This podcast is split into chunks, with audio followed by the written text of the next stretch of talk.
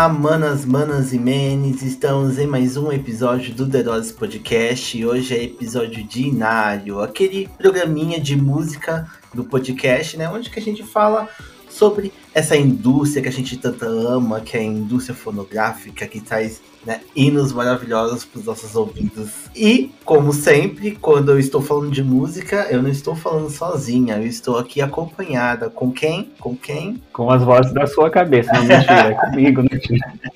Não pela primeira, não pela segunda, mas pela décima oitava vez. Eu tô passado que a gente já tá quase no vigésimo episódio do Inário. Mas é isso, né? O mundo da música ele não para. A gente tem muita música por dia, a gente tem muitos álbuns por dia. Eu, por exemplo, nos últimos dias eu não tô conseguindo acompanhar os lançamentos. Mas para além disso tudo, a gente tem também fofocas e tretas e brigas, que é o que a gente vai falar nesse episódio de hoje. Sim, é. É aquela pergunta: a Roma é uma pessoa verdadeira ou ela só é um das personalidades que eu inventei na minha cabeça? Fica, não fica aí o questionamento.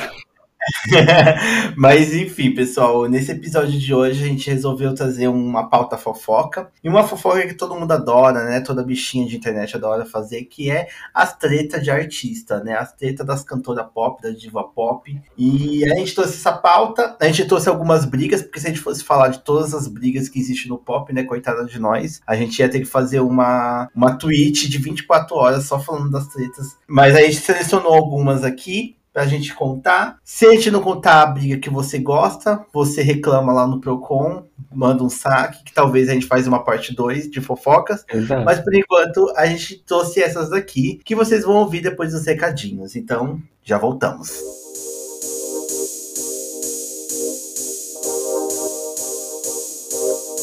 O The Nosso Podcast é um projeto independente cabeçado por mim. E se você ouve ele e curte e quer ajudar ele a aumentar tanto em qualidade quanto em alcance, existem algumas formas de que você possa ajudar. Uma delas é financeiramente. No momento temos um financiamento coletivo pela plataforma Apoia-se, onde você pode estar ajudando mensalmente com qualquer valor que você puder estar ajudando, podendo pagar em cartão de crédito ou boleto. Se caso tiver interesse, o link está disponível na descrição desse episódio. Se caso não puder ajudar mensalmente, também tem a forma pontual. Você pode estar ajudando através do Pix e a nossa chave é o e-mail desse podcast que é derotspodcast@gmail.com. O e-mail também estará na descrição do episódio. Se caso você não pode ajudar financeiramente, tem outras formas de ajudar. Uma delas é divulgando o podcast. Então, se você está ouvindo esse episódio e gostar dele, ajude divulgando nas suas redes sociais ou então para amizades e familiares que você acha que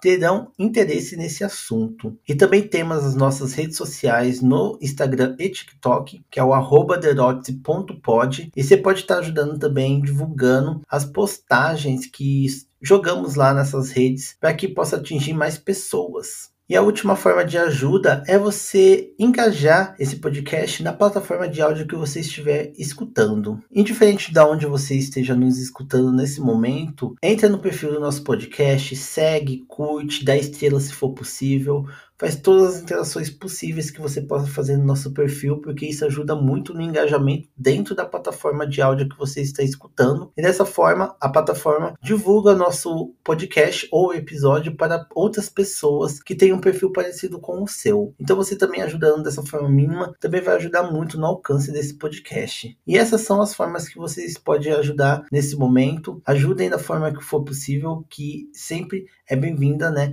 A divulgação, o alcance e também o lado financeiro. E é isso, pessoal. Esses são os recadinhos de hoje. Bora pro episódio.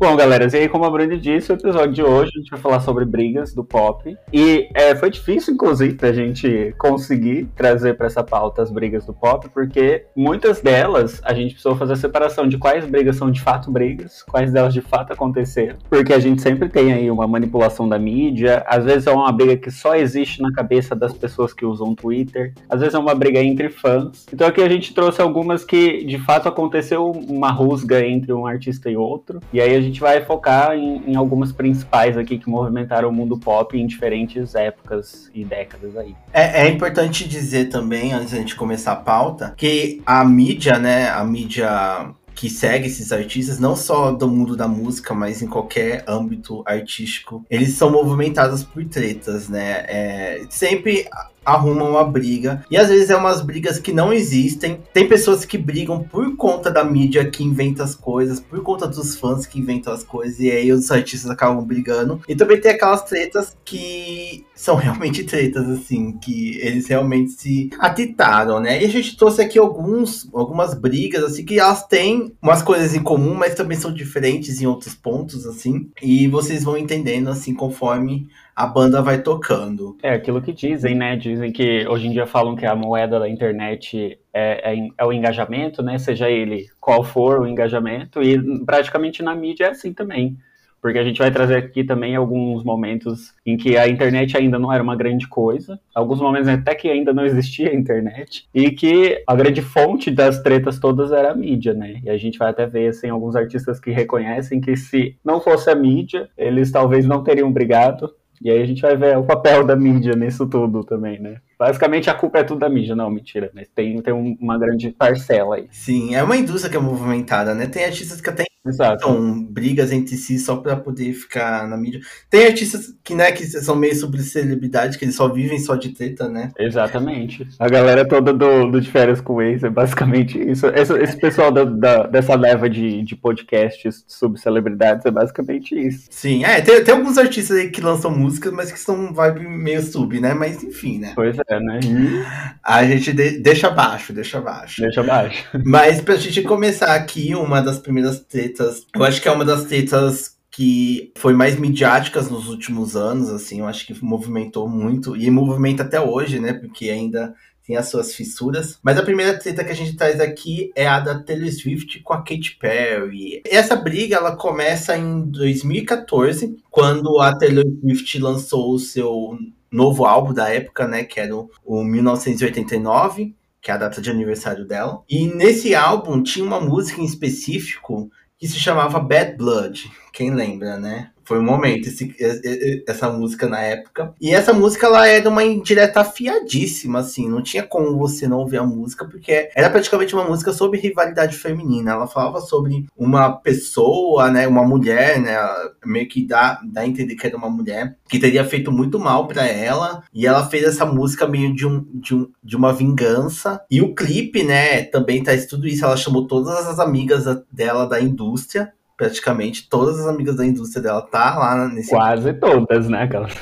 é, tipo, ela juntou gente tipo Zendaya, Hayley Williams, é, Sim. Sei lá, nem lembro o nome de todo mundo que tava nesse clipe, assim. Não, eu falo porque, tipo, a falta de alguns nomes que foi o que fez surgir o burburinho, né? É, isso é verdade, isso é verdade. Enfim, né, ela, ela, ela fez esse clipe onde que mostrava as parceiras dela e algumas outras pessoas como rivais, e no final tem uma parte que elas se embatem como se elas estivessem no campo de guerra, enquanto ela canta uma música sobre rivalidade feminina, e todo mundo ficou, nossa, essa, estourou, né? Eu lembro, que, eu, eu, lembro que na época essa música meio que estourou, bateu recordes de, de visualizações e tal. Todo mundo ficou, nossa, quem é essa pessoa? Quem é essa pessoa que a Taylor Swift tá cantando, assim, que fez mal pra ela? E aí é isso, né? Internet, né? A gente sabe, as pessoas vão caçar, vão querer saber. Esse burburinho começou, né? As pessoas querendo entender o que é, mas a Taylor não deixou nada assim, né, passar. Assim, ela não deixou nem as pessoas criar é, as suas teorias e ela já, numa entrevista com a Rolling Stones, ela confirmou, né, que a música foi para uma pessoa da indústria que ela pensava ser amiga dela, porém essa pessoa não era amiga dela, meio que apunhalou ela pelas costas, segundo as palavras da Taylor Swift, porque ela tentou boicotar a turnê dela, que na época é do Red, né? Quando ela tá fazendo a turnê do Red. E ela disse que essa pessoa tentou boicotar a turnê dela e tudo mais. E essa foi a, a pista, né, que os internautas precisavam pra, né, fazer o famoso CSI, né? Quem lembra da época que as bichas faziam CSI né, na internet para descobrir. E aí, né, como toda bicha esperta da internet,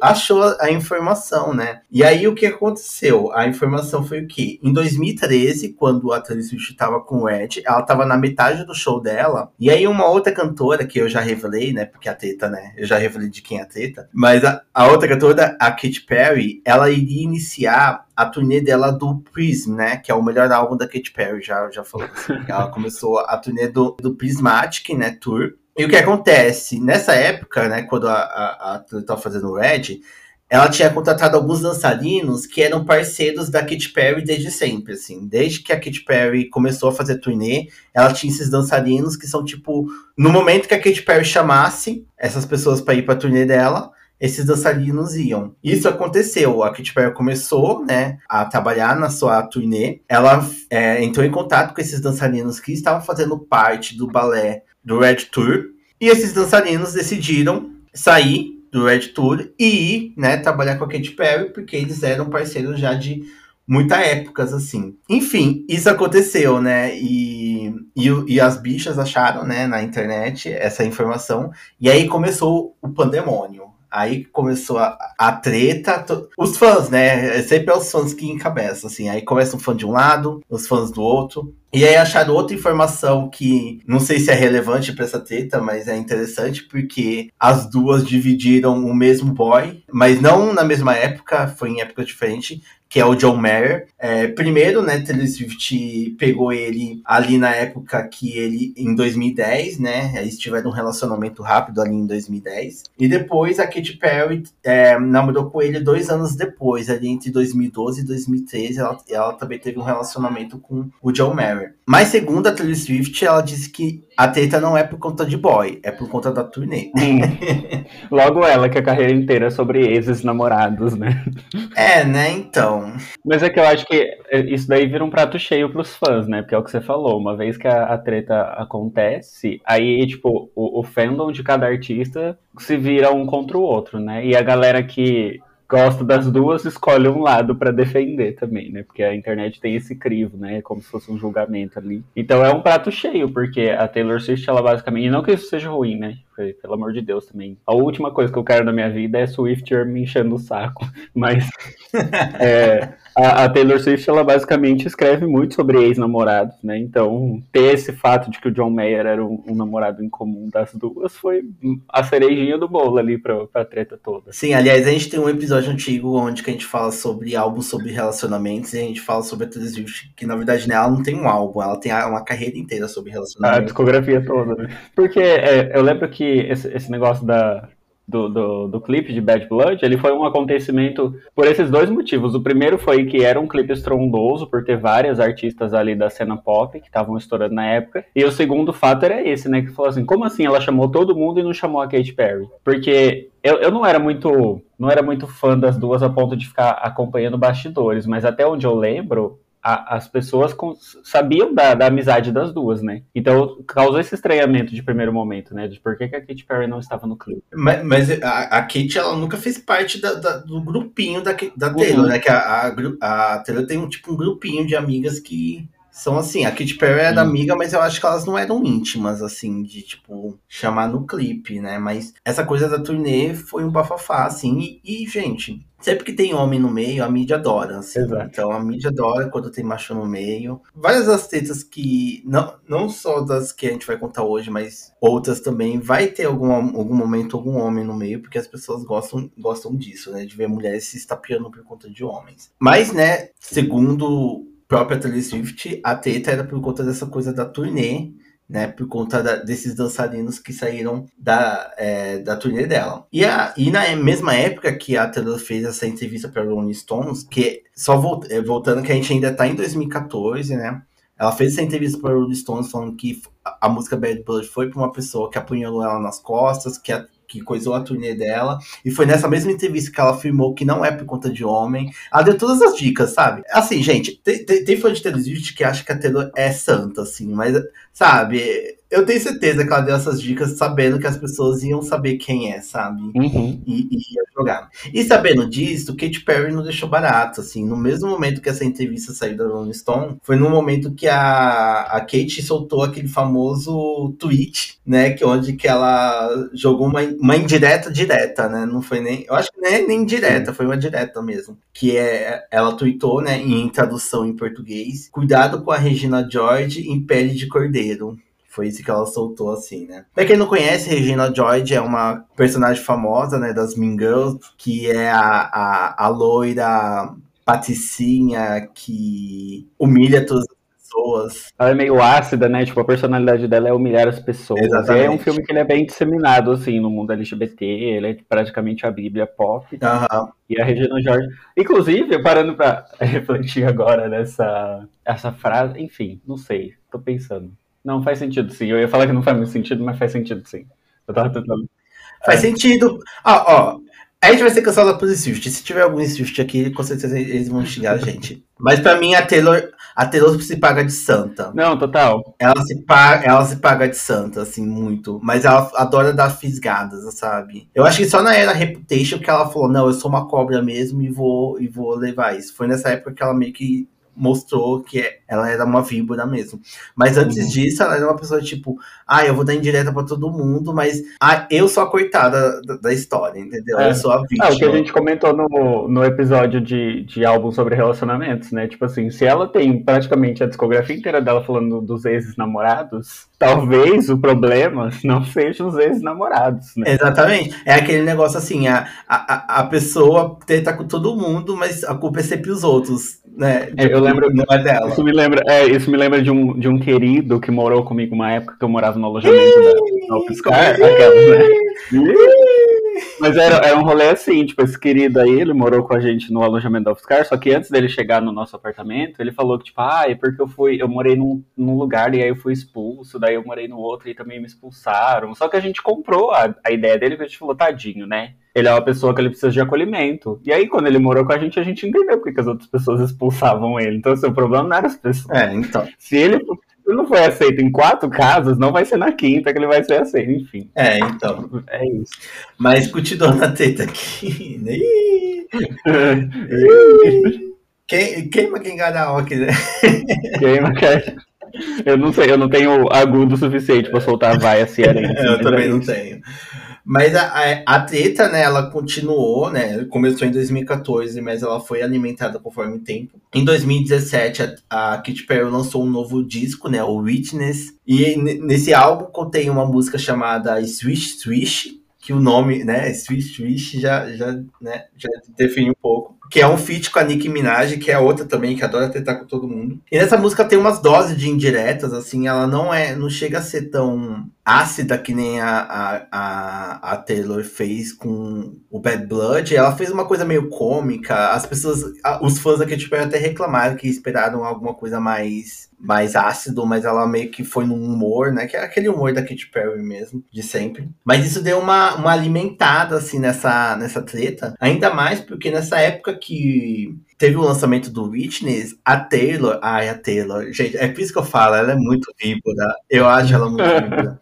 Ela... ela nunca é o problema, mas sempre que tem um problema, ela tá Não, meio, né? Mas, mas, mas, eu falo aqui, é, esse daqui eu, eu deitei, sabe? Eu, sou, eu, eu, sou, eu era muito fã da Katy Perry. Mas, e ainda sou, eu gosto muito do Katy Perry, mas essa daqui ela foi muito. Ela foi muito rasteira, ela foi muito cóbria. Porque, tipo, nessa época, né, que a, a Katy Perry tava lançando o Witness, tava rolando bafo de que a Taylor não tava entrando nessa onda dos streamings ela não lançava. Nenhum dos álbuns da Taylor Swift estava em nenhum streaming. Nem Spotify, Deezer, nada. Ela focava nos álbuns, porque a Taylor, até hoje, ela é uma fodida de vender álbum. Ela lança um disco, ela vende álbum pra caralho. Agora, também nos streams, porque ela. Agora os álbuns dela tá no stream até em várias versões, né? Porque ela tá lançando novas versões do, do, dos álbuns dela. Mas nessa época ela não tinha nenhum. Então a galera que tava nessa vibe Spotify e tal não conseguia ouvir os álbuns da Swift tinha que comprar ou virtual ou o disco físico. E a gata resolveu soltar todos os álbuns dela no que? no mesmo dia que a, que a Katy Perry ia lançar o Witness, na mesma data. Ela soltou todos os álbuns dela nos streamings. Aí ela foi perspicaz, ela teve uma mente de titânio. E aí o que aconteceu? Eu não vou dizer que o, Witness flopou por conta da Taylor Swift. Tinha várias questões também envolvidas nisso. É, é tipo assim, né, não, não ia ser o. Não, se a Taylor Swift resolvesse não lançar, não ia ser isso que ia salvar o Witness, né?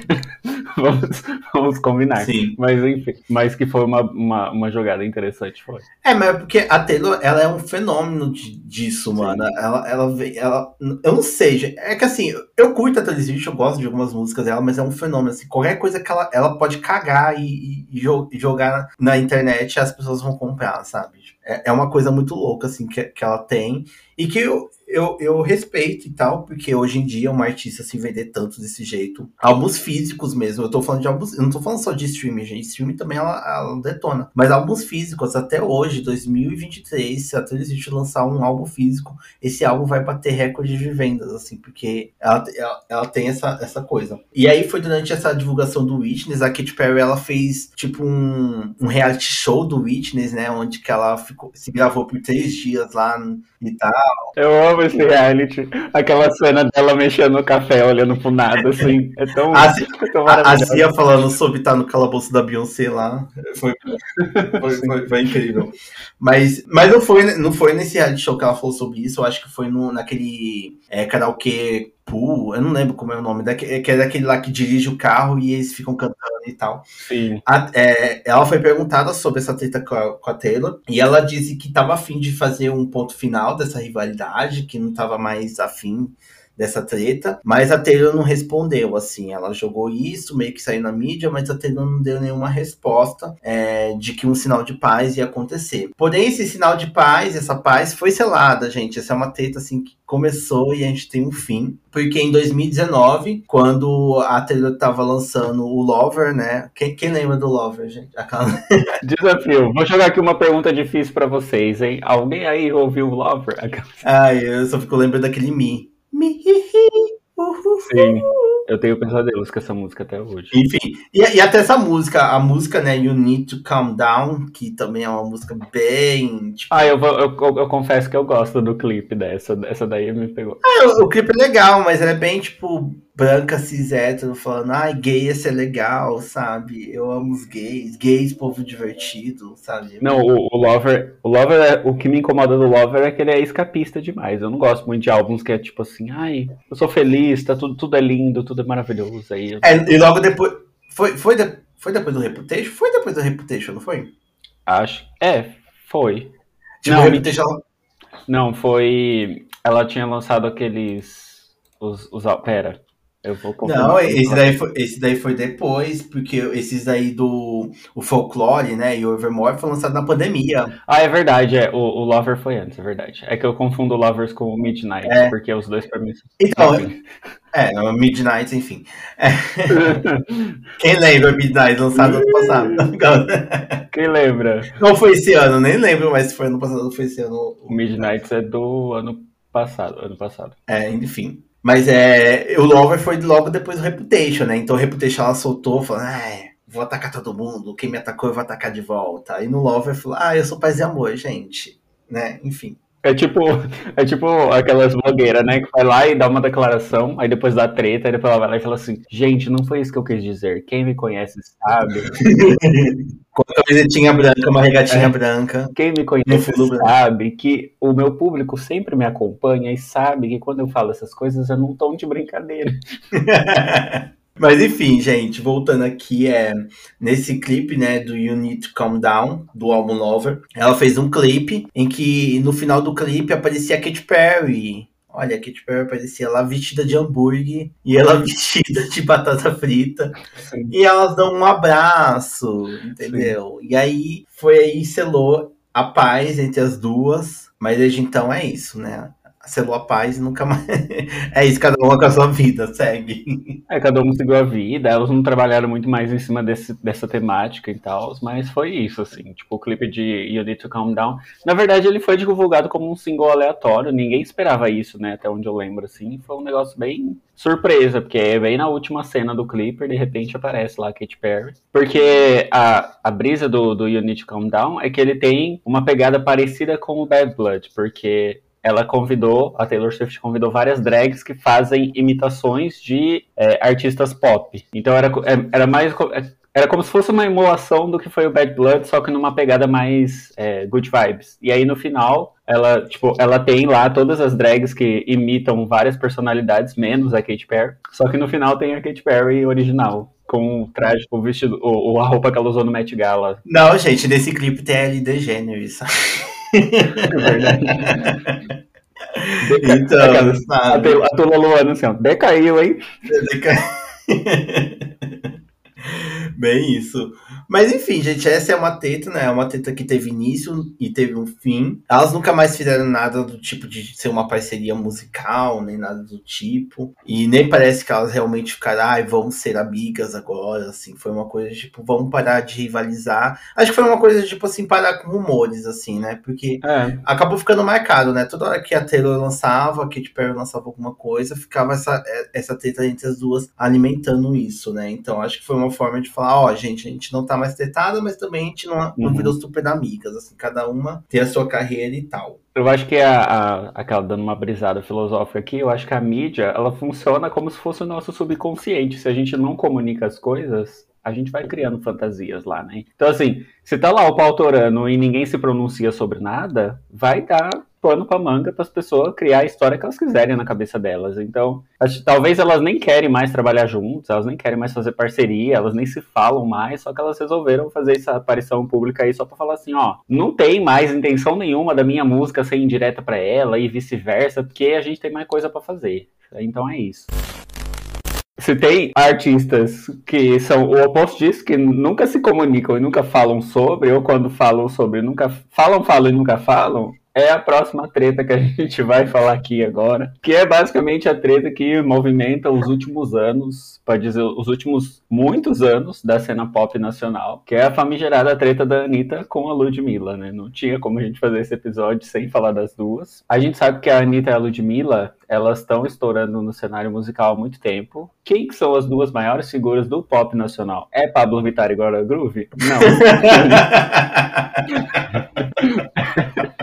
É a Anitta, é a Anitta e a Ludmilla, porque elas foram a bolha, né, do LGBT, enfim. É, e as duas, elas estouram no, no pop nacional desde muito tempo, elas são dois grandes nomes do cenário brasileiro, e aí vem aquela coisa bem parecida com o que aconteceu com a Katy Perry e a Taylor Swift, né? São duas figuras muito parecidas. A Anitta veio do funk, a Ludmilla também veio do funk. As duas vieram de, de favela, de comunidades. As duas eram pobres e aí ascenderam na mídia e viraram grandes ícones é o prato cheio para a mídia pegar isso e criar uma rivalidade entre as duas. Porque a gente também vive uma sociedade muito misógina, né, que não consegue ver várias pessoas de uma mesma parcela representativa ali fazendo a mesma coisa. Elas têm que criar um cenário de competição e rivalidade para as duas. Então o que aconteceu foi isso. As duas sempre tiveram amizade, elas sempre apoiavam a carreira uma da outra, porque elas vieram praticamente do mesmo lugar, né? E elas tinham faziam parte fa é, faziam parte que a, a Anitta saiu, né? É, mas elas faziam parte da mesma gravadora da Warner, né? Elas chegaram a fazer parceria juntas. É, tem a Favela Chegou, né? Que é uma música da, da Ludmilla e da Anitta. E tem uma onda diferente. Exato. Inclusive, esse é um negócio que acontece muito, assim, na indústria fonográfica. Às vezes as, as produtoras pegam... A galera critica muito, isso, inclusive abrindo um parênteses aqui, que a galera critica muito como funciona a máfia, entre aspas, do K-pop, né? Que você pega lá uma escola de pessoas e fica lá tentando ver qual qual é a formação que dá mais dinheiro. Mas isso acontece em qualquer mercado musical. E é o que acontece, inclusive, no Brasil. Então as gravadoras vão lá trabalhando várias artistas e aquelas vêm que desponta mais rápido, eles começam a produzir mais. Então lá em 2019, a Anitta e a Ludmilla se juntaram para fazer a música Onda Diferente. A música era uma composição da Ludmilla, só que ela ia entrar no álbum Kisses da Anitta. Quem lembra? Quem lembra desse, desse momento icônico? Eu lembro que foi um momento icônico, foi um momento histórico porque era uma parceria de duas grandes artistas do pop nacional. E além disso, ia ter a parceria do Snoop Dogg. E aí ele aceitou, contanto que ele tivesse 50% dos direitos autorais da canção, e o negócio foi fechado até então. O problema foi que a Anitta também incluiu o nome dela de compositores na lista de compositores sem avisar a Ludmilla. E aí que a treta começa. Porque a música foi lançada, virou um puta de um sucesso, ela é basicamente considerada por muitas pessoas a melhor música do Kisses, o que não precisa de muito, vamos combinar mais. não, é, mas, não é uma competição muito complicada. Exatamente. Assim, né? Não é muito complicado, mas é de fato uma música muito boa. Só que a, essa música ela começou a ser tocada em vários lugares e foi muito marcante. E, e, um dos pontos marcantes foi quando a Ivete Sangalo colocou essa música no repertório dela do Rock in Rio, que é um dos maiores festivais do mundo. A gente sabe a grandiosidade que é a Ivete Sangalo no cenário nacional. Então ela ter colocado essa música no repertório dela é basicamente um endosso de que a música era boa mesmo, assim, né? E aí, todo mundo ficou muito feliz de ver a música sendo cantada por uma grande artista e a Ludmilla postou isso nas redes sociais, um trecho desse show, agradecendo pela exposição da canção dela. E aí isso daí começou a ser criticado pelos fãs da Anitta, porque eles cobraram da Ludmilla um, um agradecimento à, Lud à, à Anitta também. Que tipo, a Ludmilla tinha que agradecer a Anitta, porque a música tava lá, era composta inteiramente pela Ludmilla, mas estava no álbum da Anitta. Então a Anitta que, que precisava receber esse agradecimento, não a Ivete Sangalo. Não é sobre a Ivete, é sobre a Anitta. Sempre vai ser sobre a Anitta. A treta da Katy Perry e da Taylor Swift que a gente estava falando cinco minutos atrás, é sobre a Anitta também. Sim. Precisa, a Anitta... A, a, a gente vai cancelar, ser cancelado por isso. dois, a, gente tá mexendo, a gente tá mexendo com os dois piores tipos de fãs. Nossa, pior que é verdade, a gente tá muito fodida. Mas é isso. Ai, Ou, pode, ainda bem que a gente não vai falar da Lady Gaga, ainda bem que a gente não vai falar da Lady Gaga, senão seria a, o, o trio inferno da internet. O trio parada dura. Sim. Mas é isso, ou a gente irrita por bem ou por mal, mas nesse episódio a gente vai falar, a gente vai mexer com os dois piores vespeiros que habitam a face da Terra no momento. Você atual. mexeu com a caixa de marimbondo. e é isso. Então, e aí aconteceu que os fãs ficaram lá cobrando da Ludmilla, tipo assim, não gostamos da sua, do seu posicionamento, você teria que agradecer a Anitta. E aí foi nesse momento que a Ludmilla descobriu que a Anitta. Isso daí eu acho engraçado. Porque como é que você tá nesse mundo? Como é que você publica um negócio? A música já tava ali rodando uns tempinhos, e aí você só descobre nesse momento que a, a Anitta foi acreditada. Mas, mas, sabe uma coisa? Uma coisa que eu, eu critico um pouco da Ludmilla, assim. A Ludmilla é muito inocente. Ela começou a ficar esperta de tanto ser maltratada nessa indústria. Uhum. Porque ela era muito inocente, ela, ela, acredita, ela, acreditava muito nas pessoas. E eu acho, e, e eu acho isso, assim. Eu, eu, eu realmente acredito que ela não ouviu porque eu acho que ela, tipo, só falou, ah, é ok, ok, e, e, tipo isso, assim. Exato. E aí, depois de muito ser calejada, calejada, que a, que a Ludmilla. Eu falo isso porque eu acompanhei um pouco ela, assim, ela é muito inocente, sabe? É, e aí o, a, Lud, a Anitta é o total oposto, né? Total, a Anitta é espertíssima, espertíssima, espertíssima. Tanto nessa teta mesmo, que a gente vai, vai aprofundar mais. Mas a Ludmilla, ela é muito inocente, e ela fala muito, ela fala até o que não devia, assim. E aí, às vezes, ela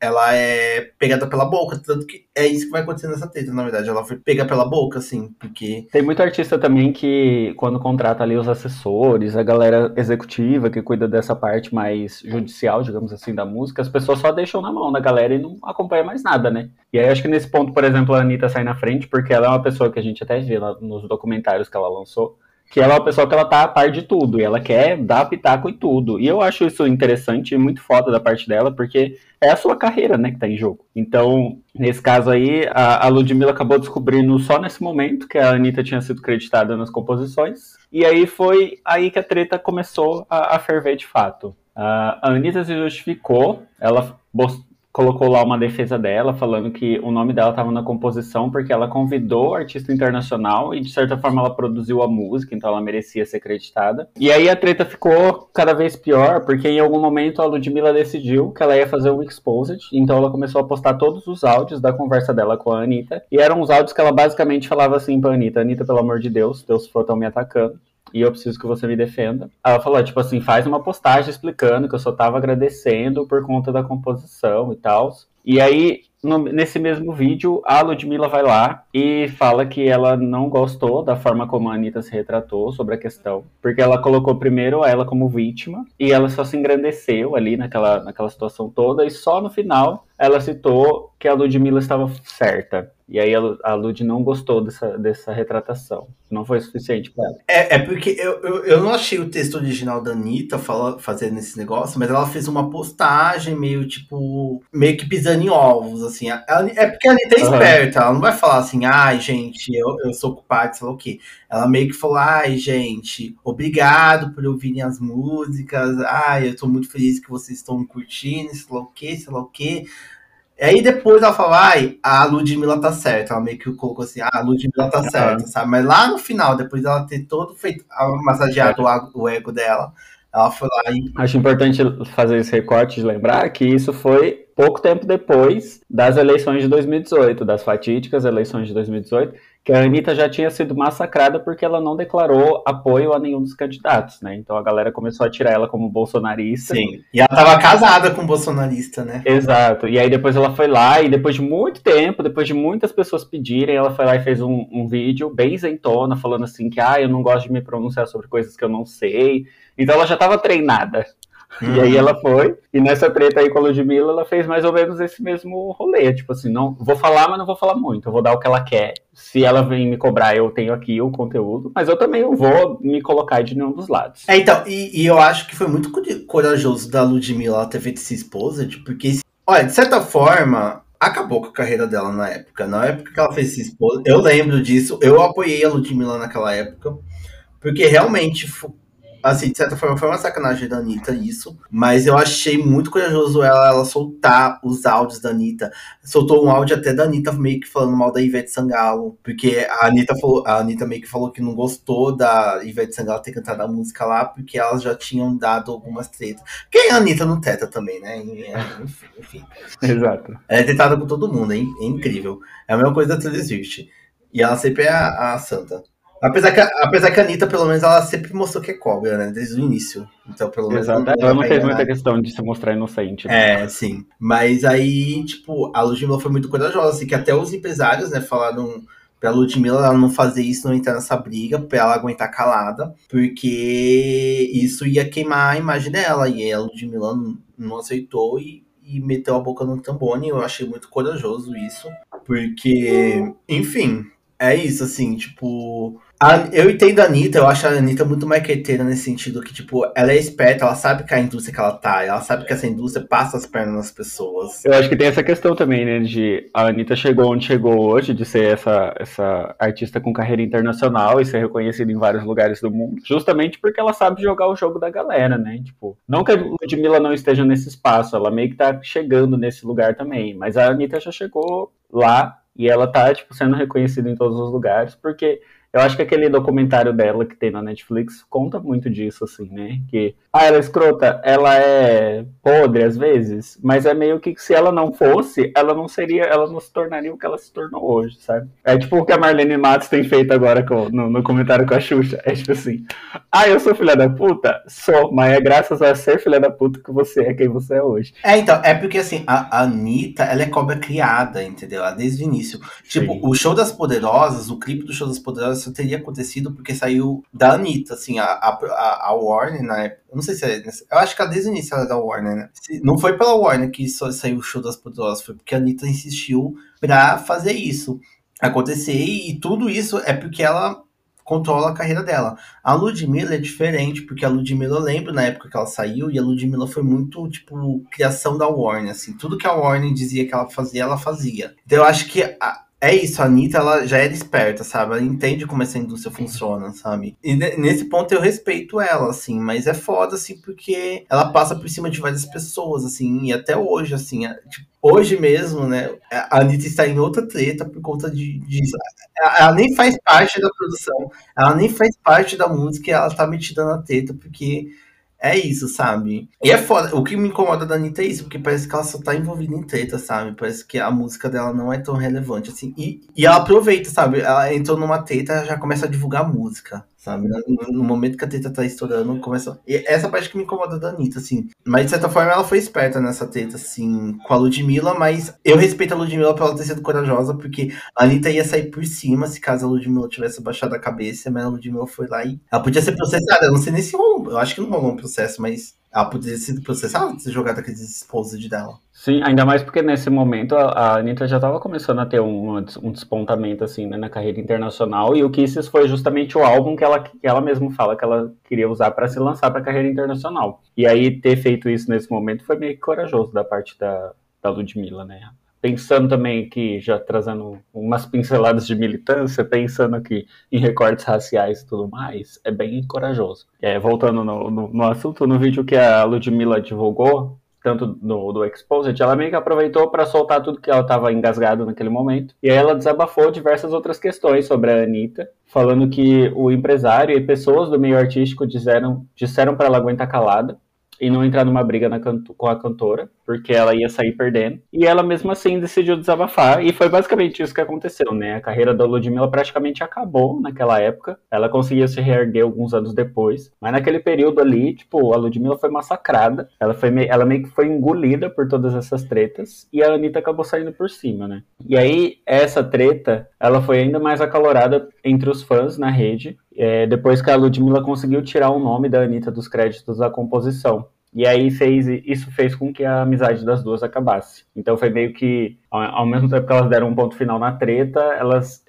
incendiaram mais um monte de assunto para os fãs da Ludmilla e os fãs da Anitta entrarem em combate ali, né? E depois disso, a Ludmilla lançou uma música chamada Cobra Venenosa, que foi meio que considerada uma indireta para Anitta. A Anitta até hoje nunca falou abertamente sobre a briga, assim como ela nunca fala abertamente sobre nada. E aí, ela, tirando o post que ela fez na época, né, que, que ela saiu lá em defesa da Ludmilla, mas que foi criticado pela Ludmilla, porque não foi bem um sair em defesa, não era, não foi isso que eu pedi, que era basicamente o que a Ludmilla falou. Mas existem boatos de que a Anitta tentou uma conciliação por anos com a Ludmilla, mas a Ludmilla não deu muita resposta para isso não, então a briga tá ali até hoje, e foi isso que ficou marcado, assim, do, do fim da amizade das duas. Foi esse momento ali. É, é que depois disso a Ludmilla meio que fingiu que a Anitta não existia, assim. É, foi, foi meio que isso, assim. Tanto que eu, quando a, a Bruna, né, foi pro BBB, surgiu, é, essa treta meio que ressurgiu porque quando eu tocava a música da Anitta lá no, no BBB, a, a, a Bruna não dançava. Tudo bem que ela não fazia nada, ela só ficava na cama mesmo. Ela só, ela, ela só, só sabia dançar só. Quando tocava socadora, ela, ela respirava. Uhum.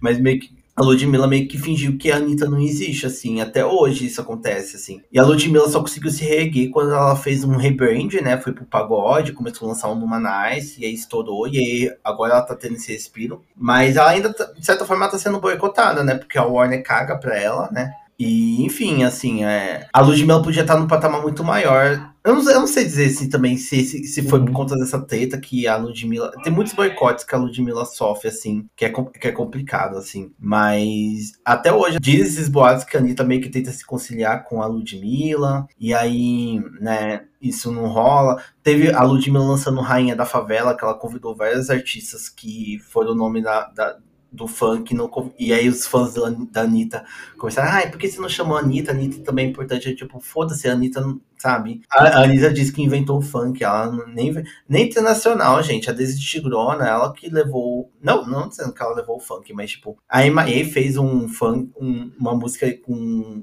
um sample de funk que foi roubado, na verdade. não vou nem dizer que foi sampleado, foi roubado mesmo, da Daisy Tigrona. Então a Daisy Tigrona. E a Daisy Tigrona foi uma das primeiras artistas do funk a cantar fora do país. Então, tipo assim, a Anitta, né, ela tá fazendo a carreira dela e respeito ela por isso, mas às vezes dá uma preguiça essa, essa índole de Pedro Alves Cabral que ela tem, assim, de ser sendo a, a inventora de tudo, assim, sendo que não foi. Ela cobra um pioneirismo, tipo, o que me, me estressa bastante é que ela não é o problema dela cobrar um pioneirismo, porque de fato ela é a, o, se a gente for pensar em projeção internacional, ela é a principal artista da cena brasileira que, que tá fazendo isso. Mas ela não chegou lá porque ela desbravou tudo sozinha. Tipo, o caminho já estava facilitado porque outras pessoas vieram antes dela, sabe? A gente tem casos recentes de artistas que também conseguiram um sucesso e projeção internacional é, antes da Anitta acontecer. A gente tem o MC Fiote com o Bumbum Tantan, a gente tem o próprio Kevin Cris, a gente tem, a, como você citou, a Deis Tigrona. Então, assim, ela não chegou lá sozinha. Ela não, é, não é como se a Anitta fosse a primeira artista a chegar no, no no cenário internacional. A gente tem até artistas anteriores a ela de outros gêneros musicais que acabam fazendo até mais sucesso fora do Brasil do que próprio, dentro do próprio país. Então, assim, ela não inventou a música internacional, sabe? Ela, ela aprendeu a jogar o jogo do mercado e ela conseguiu jogar para lá. E assim, parabéns para ela por ter entendido essa dinâmica. Mas eu tenho um pouco de preguiça disso também, sabe? De... O, o lance da Anitta é que ela soube jogar o jogo da indústria. E isso é importante, Exato. porque é isso, gente. O mundo da música não é só você ter talento. Por, por outro lado, tem esse debate, aí eu vou sair um pouco em defesa da Anitta também, mas tem esse debate de, ah, porque a Anitta só faz sucesso lá fora porque ela fica cantando uns reggaeton genérico. Ela sempre deixou muito claro nas entrevistas dela que o sonho dela era fazer carreira internacional, independente de como fosse. Então, assim, ela tá jogando o jogo do mercado. Se é levando a cultura do Brasil, ou se é se vendendo para o que a galera de lá quer, ela conseguiu o que ela queria. Então, parabéns para ela por ter conseguido o que ela queria. Agora, o que me dá um pouco de preguiça é quando ela entra nesse campo de querer reivindicar esse pioneirismo que ela não tem. E também em defesa da Ludmilla é isso, ela meio que fez o rebrand dela, ela meio que saiu do funk, tá indo pro pagode, ganhou Grammy, tá fazendo uma Nice que é um dos maiores, uma das maiores turnês nacionais, né, que tá estourando aí. Ela... É o nosso Renaissance, ou não é, é o nosso Renaissance. É, exatamente, a Anitta lutou quantos estádios aqui na a gente querendo fim da treta, lançando mais treta, enfim. Mas enfim, é... Mas é isso, gente. Chegou, né? Vamos, vamos mudar de, de pauta. É, assim. a, a grande questão é a que a gente comentou no começo. Como as duas nunca fizeram ali uma aparição pública para finalizar essa treta, os fãs vão ficar para sempre ali querendo achar um, um É, mas isso acontece. Você entra em qualquer notícia sobre a Anitta, sobre a Ludmilla, vai ter algum fã Sim. de uma delas meio que alimentando, porque é uma treta que, tipo, tá aí, tá, é, a cicatriz tá feita, ela não tá fechada. E vai continuar até resolverem isso, assim. A pergunta que fica é: essa treta existe quando a gente desliga o Twitter? Fica aí o questionamento. É a pior que existe, viu? Porque as duas estão realmente. Não existe. as duas realmente estão tentadas. As assim. nunca mais se falaram, então. E agora entrando em uma outra treta, a gente volta um pouquinho no tempo, né? Falamos de algumas tretas mais recentes e agora a gente vai voltar um pouquinho no tempo, ali no início da virada do milênio, nos anos 90 e anos 2000 também, né? Porque essa treta se perdura. E a gente irá falar sobre duas divas grandes do pop dessa época, que foram quem? Christina Aguilera e Britney Spears. E essa é uma treta meio que babilônica, assim, porque é uma das tretas grandiosas do pop. Porque Christina e Britney, elas foram artistas em ascensão ali no final dos anos 90, mas isso perdura um pouco até antes, porque as duas participaram juntas de um programa que era chamado Clube do Mickey Mouse, que quando elas eram bem novinhas, nessa época também tinha o Justin Timberlake, o Ryan Gosling, que tá brilhando agora como Ken Barbie. Eles são tudo essa geração do Clube Mickey Mouse, então eles vieram da Disney, né? Então você sabe, gente, veio da Disney, não é coisa boa, né? Pelo menos na vida dele. Não com qualidade vem coisas boas, mas a vida da pessoa é fodida até o máximo.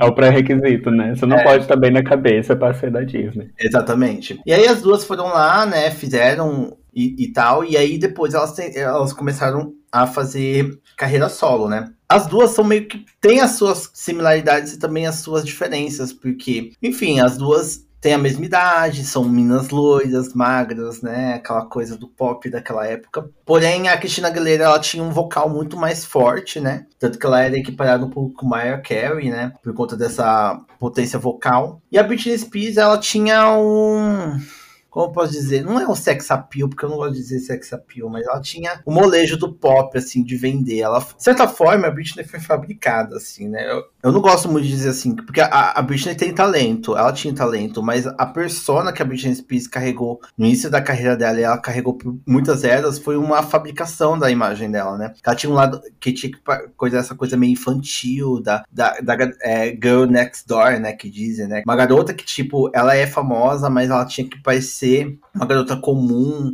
mas mesmo assim com aquele. É, mas ainda com aquele sex appeal de, de popstar, que história e tal. Então, meio que trabalharam isso com a Britney. Isso vendeu, né? Porque, enfim, isso vende, até hoje isso vende. E por conta disso, assim, as duas meio que estavam no mesmo campo, mas a Britney ascendeu muito mais rapidamente por conta disso, assim. Não por ela, né? Porque a Britney Spears, diferente aqui, cada vez que a gente falou da Anitta e a Ludmilla, onde que a gente tem de canita, sabe do mercado foi, a Britney, a, eu acho que ela era agenciada por pessoas que manjavam do que que era. A, a Britney nunca teve controle da carreira dela, a gente sabe disso por conta de o que está acontecendo com ela hoje, né? É porque ela não, não tinha controle da carreira dela. Mas essa fabricação deu certo, assim. E por conta disso, de ser duas artistas que estavam lançando música, né? O, o primeiro álbum da Britney Spears foi lançado alguns meses antes da, do debut da Cristina Aguilera. Então elas sempre foram comparadas, até porque elas eram amigas do, desde o Clube Mouse, né? Então elas sempre come... é aquela coisa da mídia, né? Elas sempre começaram a ser comparadas assim, é por conta disso.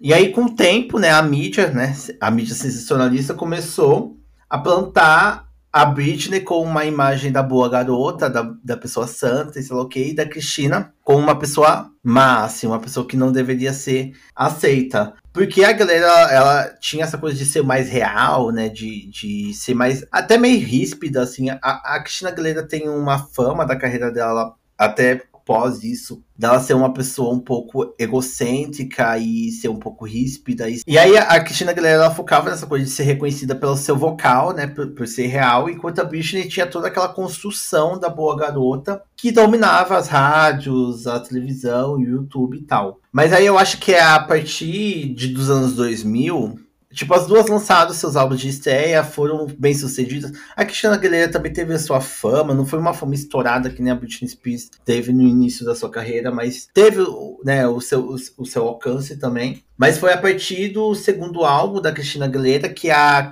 a, a Cristina, ela personificou essa imagem que a mídia tinha dela para uma coisa realmente é, vendável, né? Que ela criou o alter ego Xtina, que era uma pessoa mais sensual, mais sexual e mais agressiva. E aí foi quando ela lançou o álbum Stripped, né? Que ela veio com essa persona agressiva e tal, e ela, e ela lançou o Dirty, né? Que é um clipe onde ela tá toda suada, e, e num ringue com várias pessoas suadas e tal. E isso não atingiu muito bem a ala conservadora, né? Que começou a falar, ai, ela tá vendendo sexo para nossas crianças e tal. Mas nessa mesma época a Britney tava lançando um Slave for You, né? Que também tinha essa pegada. Quem lembra, gente? Quem, quem cresceu nos anos 2000 sabe a época da, das divas suadas. Divas suadas e com tesão, assim, era, era, é, era isso. Não era só Christina Aguilera e Britney Spears que trabalhavam isso mas elas são bem mais reconhecidas por conta disso. Mas é uma época do início do início dos 2000 que foi essa época da, das divas suadas com tesão. e as duas encabeçaram isso, assim. E aí meio que alimentou mais ainda essa coisa da Cristina Aguilera, ela é a mina rebelde, enquanto a Britney Spears é a, mina, a garota boa, assim. E isso alimentou a carreira delas desde então, assim. Mas eu acho que a treta, a treta delas começou a ficar mais real quando, nessa época, né, também tava rolando o casal pop do, da época, que era Britney Spears e Justin Timberlake, né? Justin Timberlake também, que veio do Mickey Mouse Club e tudo mais. E o Justin Timberlake também era amigo da Cristina Aguilera, né? Era a galerinha aí que veio do Mickey Mouse, né? Galera da Disney e tudo mais. Mas aí rolou que terminou, teve o término da Britney com o Justin Timberlake. Foi um término complicado. A gente já contou isso também no podcast. Tem um episódio sobre a Britney Spears, a gente fala sobre. Eu falo sobre essa, esse término da Britney com o Justin Blake, tudo que movimentou é, isso daí. E o Justin Blake foi um cuzão por muito tempo aí também, eu não, não passo pano para ele. Mas é, o que rolou é que quando rolou esse término, a, a Cristina e o Justin começaram a fazer uma turnê juntas né? Eles fizeram uma turnê em conjunto. E isso meio que deu um negócio de tipo, a Cristina tá do lado do, do Just, porque ela tem rivalidade com a Britney, sabe? Eu não sei dizer se foi alimentada essa coisa de, de Cristina e Justin tá, terem um caso ou não, assim, nessa época, mas eu não duvido também não ter, terem levantado isso. De que a Cristina tava dando uma rasteira na Britney. Mas eu acho que o ápice, assim, da treta delas foi no VMA de 2013, que teve a icônica performance. Jamais esquecida. Não, a esquecida da, da Cristina, né? Coitada. É, mas... a performance é lembrada. Sim. Que teve a performance da Madonna, que tava fazendo 30 anos do Laca Virgin. Não, 20 anos do Laca... 20? É, 20 anos. 20, an 20 anos do Laca Virgin. Laca... A performance do Laca Virgin tava fazendo aniversário naquela época. É isso. É isso. a performance dela que ela fez no VMA do Laca Voyage estava fazendo aniversário, eu acho que era 20 anos. Eu não sou boa de Mas eu acho que é, 20, é 84 ou Like a Virgin 84. Deve ser uns 20 e anos. aí, é, ela fez a, a Madonna ia fazer essa performance, ela convidou a Christine e a Britney Spears para fazer essa performance. E tinha um momento ápice da performance, onde a Madonna dava um beijo na Britney e na Christina. Porém, no, no momento né, da apresentação ao vivo, a edição do, do VMA decidiu, no momento que a Madonna beijava a Britney, cortar e ir para a reação do Justin Timberlake no público, vendo esse beijo. E esse corte fez com que o beijo da Cristina Aguilera fosse apagado. Quando voltou para a performance, a Madonna já estava saindo da bitoca com a, com a Cristina. Já tinha arrancado a língua da garganta dela, já tinha acabado. É, exatamente. E isso meio que afetou um pouco a Cristina, porque, né, virou um bafafá. Quem, quem viveu essa época aí de, dessa performance soube que o babado não foi só o beijo da Britney com a Madonna, foi o beijo da Britney da Madonna na frente do ex-namorado do Justin, sabe? E a reação dele, que ele também fez uma, foi engraçada a reação dele também. E aí começou a mídia a alimentar ainda mais esse término do, do Justin da, da Britney e a Cristina Aguilera, coitada, ela foi esquecidíssima da performance. E ela se pronunciou, né, falando que ela se sentiu desrespeitada e sentiu que a vida da Britney era mais importante que a dela naquele momento. E aí também a Cristina tem aquele, aquela língua afiadinha também, né? Eu também não defendo. Eu adoro a Cristina, mas ela também ela, ela tem uns momentos assim, de estelismo. Ela acaba falando demais, é, né? Exatamente que ela começou a falar que a Britney ela tava, não estava bem na performance, que ela estava tendo uns, um, uns comportamentos estranhos, né, no, no dia dos ensaios e tal, como se ela estivesse nervosa e, e, precisando de ajuda. E aí a Britney rebateu, falando que quem precisava de ajuda era ela. Então foi nesse momento, assim, que, tipo, foi a primeira vez que as duas se atitaram de verdade, assim. Acho que era uma performance que era pra, sei lá, uma paz, acabou alimentando ainda mais a teta, né, entre as duas. Uhum. Aí depois, depois desse momento, tipo, depois do acontecimento da performance, começaram a catar pelo em ovo, né, também. Que a galera começou a falar que a Cristina Aguilera tava mais apagada que a Britney, que a Britney era a principal, e era como se a Britney fosse a noiva da Madonna, que fazia o papel masculino ali, e a Cristina era a amante, para reforçar um pouco mais esse papel de que a Cristina sempre foi a vilã da história, e aí a Cristina ficou mais apagada, e aí depois veio essa questão da, da Britney Britney com o Justin Timberlake e acabou que ele botou a última pá de terra em cima de tudo isso, assim, pra falar, de fato. Ah, porque a vida da, da Britney é mais importante do que a minha carreira nesse momento. A resposta é sim. E, porque era isso que, o, que o pessoal queria cobrar, co cobrir naquele momento ali. É, porque é, nesse momento a vida da Britney era muito midiática, né? Vendia muito. Sim. É aquele ápice dos paparazzi, sabe? E, e foi até depois esse termo é, não foi exatamente por causa do término do Justin Timberlake, mas isso começou a alimentar para aquele momento que a Britney começou a realmente surtar mesmo por conta dessa pressão midiática. E a Cristina não sofria tanto esse peso, ela era apagada do negócio, tudo bem, realmente. Mas a, o peso que a Britney carregava nessa época era muito foda. E a gente sabe isso agora vendo o que aconteceu com toda a vida dela, assim, até hoje. É, a Britney se fudeu muito por conta é, dessa indústria, né? Um, um fato interessante de lembrar também é que inicialmente essa performance da Madonna de Like a Virgin não era nem para ser com a Christina e com a Britney, era para ser com a J Lo. Só que a J Lo acabou meio que recusando o convite porque eu não lembro muito bem assim, mas parece que ela achou que não seria apropriado ela participar, porque meio que ela ela, ela que era o nome do momento e ela que fazia faria mais sentido para participar. E depois eles acabaram decidindo por trazer a Britney e a Christina. Então assim,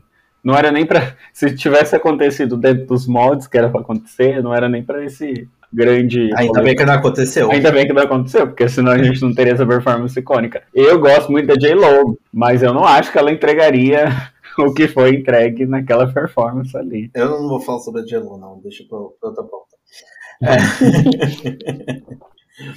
Mas enfim. E aí foi isso, gente. Caminho dos anos 2000, tudo que elas lançavam é, é, era equiparado, assim. Mas a Cristina também teve seus louros, né, nos anos 2000, assim. Depois do Stupid, ela lançou mais um álbum que foi aclamado. Ela ganhou uns Grammy até, se eu, se eu, não, se, se eu não me engano. Que foi considerado um dos maiores álbuns dela. E depois ela flopou, né? Mas enfim, faz parte da vida, né? Quem, quem nunca? Quem nunca? E...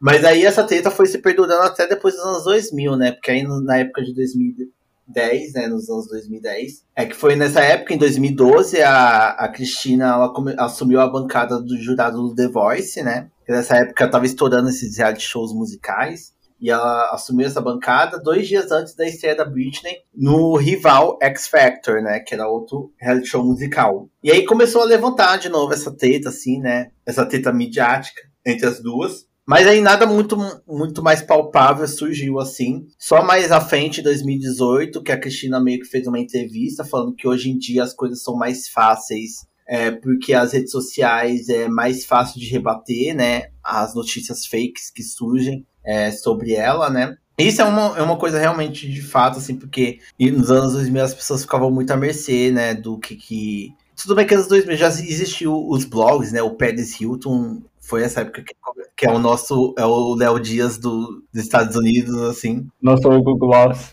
Nosso Hugo, não, acho que ele é mais Léo Dias do que o Google Gloss. É verdade, o Google Gloss era, era, era, era antes de Léo Dias ainda. É, o Léo Dias, não, é, mas também por ser afiado, assim, o Google Gloss sim, é meio isentão, assim, uhum. o Léo Dias já, é, eu não gosto do Pedro Wilson, aliás. Mas enfim, é. E nem, e nem do Léo Dias. é por isso que eu tô culpado. Sim. Eu cago. É, enfim. também, enfim. Mas, tipo, já existiam os blogs que, que movimentava isso, mas, tipo, a mídia, né, essas coisas dos paparazzi, tirar foto e tal, e aí começa a inventar uma história que sai na, nas revistas, é, era muito mais difícil, né, rebater, porque uma artista rebater, ela teria que fazer entrevista para essa revista, ou para uma outra revista, ou para uma televisão, alguma coisa, para poder dar. E aí muitas vezes o artista não tem controle, porque até mesmo na televisão tem os cortes, né? A pessoa pode cortar o que, que a pessoa tá falando e deturpar o que ela tá falando. Então, na... tudo bem que hoje em dia a gente sabe que redes sociais também não ajudam muita coisa, não, né? Que o artista faz, a, as pessoas ainda arrumam um jeito de, de, de, interpretar errado. Mas ela tava nessa época assim, entendendo que as redes sociais é mais rápido de você falar isso do que antes, né? O que de fato é real. E tudo parecia estar tá, tipo ok, né? Cristina, Cristina Aguilera e a Britney Spears não selou uma paz, mas também não estava tendo nada. Mas aí em 2021, quando a Britney meio que começou a, a botar a boca no trombone por conta né, da, do abuso que ela estava sofrendo por conta da família dela, né? De todo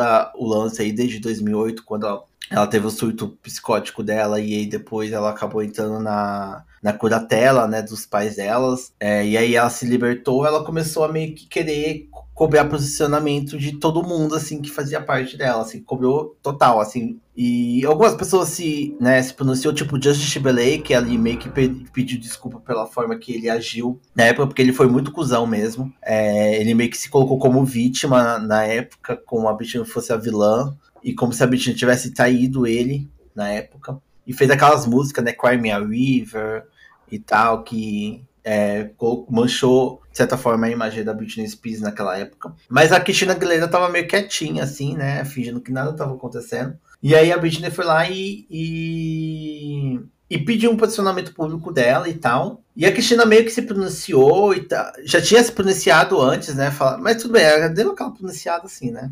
Joguei, joguei nos stories, joguei nos stories, quem viu, viu. Aquela, é, se pronunciou antes, aí a Britney meio, né, ficou meio errada, porque ela cobrou um posicionamento da, da Cristina, sendo que ela já tinha falado sobre isso. E também teve um micão, né, que a Britney fez em 2022, quando ela realmente voltou a falar da Cristina Aguilera e ela fez, usou uns termos gordofóbicos, meio que usando, né, a época que a Cristina Aguilera engordou, né, ali no início dos anos 2010, e ela foi sofreu, sofreu, sofreu é, body shame, né? Por conta de, de, ela ter ganhado peso e tudo mais. Porque a Cristina Aguilera, na época dos anos 2000, era um palito, né? Se olhava ela, era um palito, assim. E, e, a Cristina Aguilera meio que vendia também essa estética da, da magreza excessiva, assim. Não, eu não defendo a Cristina Aguilera nesse, nesse, ponto, não. Era, era a estética dos anos 2000 é, no geral, né? Todo mundo era extremamente magro, calça cós, cós baixo e tudo mais. Então, tipo, toda toda, todo o ícone pop daquela época era, era assim, era extremamente magro, anorexia.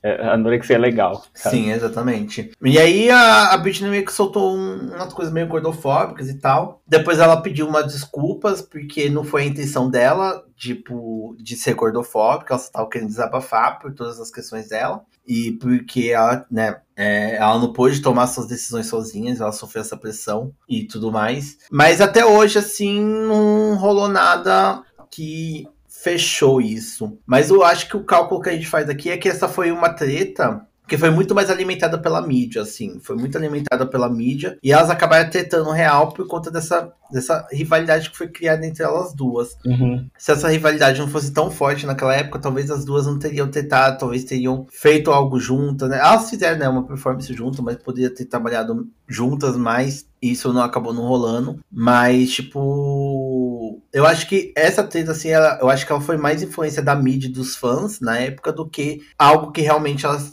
tiveram algo, assim, que, pra, pra brigar mesmo, sabe? É, tipo, tem, tem muitas dessas passagens que a gente acabou citando aqui que elas mesmas falam em algumas entrevistas. Por exemplo, esse negócio do X Factor e do, e do The Voice, para a galera entender a magnitude, eu acho que os dois programas eles competem em audiência da mesma forma que o Silvio Santos e o Faustão competiam a audiência na TV aqui no Brasil um tempo atrás. Então era assim, dois programas muito grandes, e aí, tipo, ah, a Cristina Aguilera foi anunciada jurada de um, e dois dias depois a Britney do outro. Elas nem estavam sabendo, basicamente, que uma ia ser jurada de um e a outra do outro. Ah, só que a mídia já tornou isso um grande evento. Tanto que parece que acontece um, um negócio que a, a Britney ia fazer um show no dia da exibição de alguma coisa da, da, da Cristina, só que ela, eles preferiram mudar a data para que não chocasse as coisas. Então, tipo assim, as duas estão meio que resolvidas já, só que a galera ainda tenta caçar pelo em ovo para poder criar essa narrativa, né? Ficar sustentando essa coisa. E a, a, própria Cristina Aguilera falou nesse negócio das redes sociais facilitarem a conversa. Ela falou: ah, se a gente tivesse rede social naquela época, seria muito mais fácil. Eu podia mandar uma DM para ela, falou assim: ô, oh, só que não foi legal, a gente conversa, senta, toma um vinho junto e depois depois grava uma música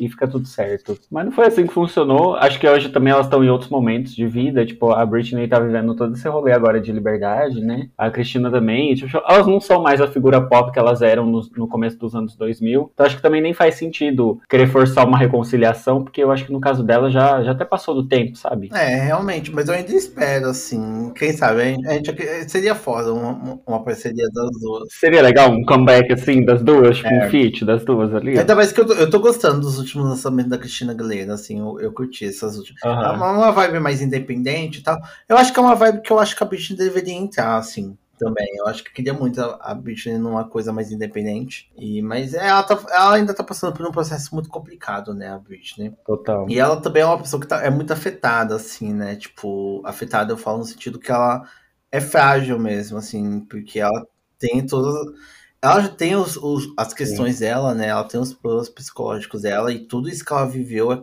complicadíssimo demais, assim.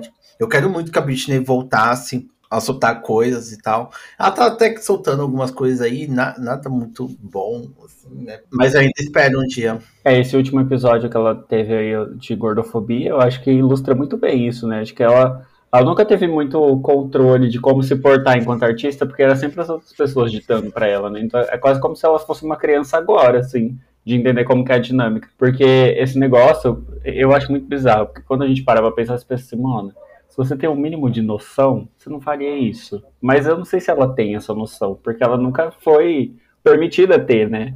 O que ela basicamente falou foi: eu queria que na minha época eu pudesse escolher os meus dançarinos e aí eles fossem mais magros do que, mais gordos do que eu para eu parecer mais magra.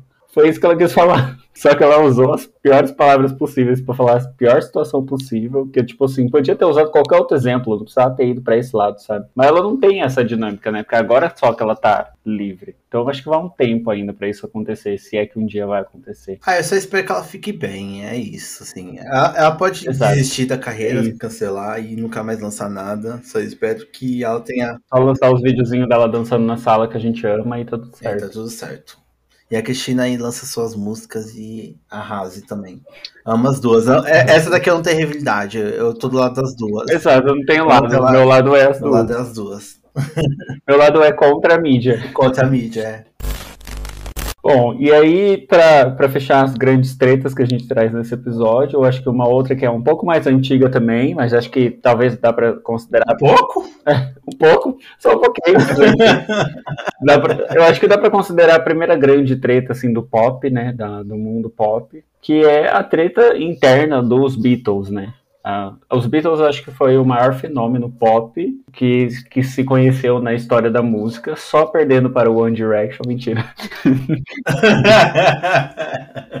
os Beatles os Beatles foram o maior fenômeno pop que, que já passou pela face da Terra, assim, tipo, as pessoas realmente matavam para ver o show deles. E eles estouraram como uma banda ali, era um grande fenômeno dos anos 60. Todo mundo ouvia, todo mundo pedia incessantemente todas as músicas deles. E, e os Beatles eram basicamente compostos por quatro pessoas, só que os, a, as principais cabeças criativas que a galera considerava eram o John Lennon e o Paul McCartney, que era basicamente quem tomava a frente de grande parte das coisas. Óbvio que os outros dois também contribuíam, mas o, o, o John e o Paul eram os que mais é, é eram os que mais compunham e tudo mais. Tinham até uma restrição no contrato deles de que o, Joe, o, o John e o Paul eles eram responsáveis por, pela grande maioria das músicas e o restante podia ser composto pelos outros. Para poder marcar isso, porque eles sempre assinavam como John e Paul, porque era uma amizade que vinha desde antes da banda, né? Na verdade, os dois se conheceram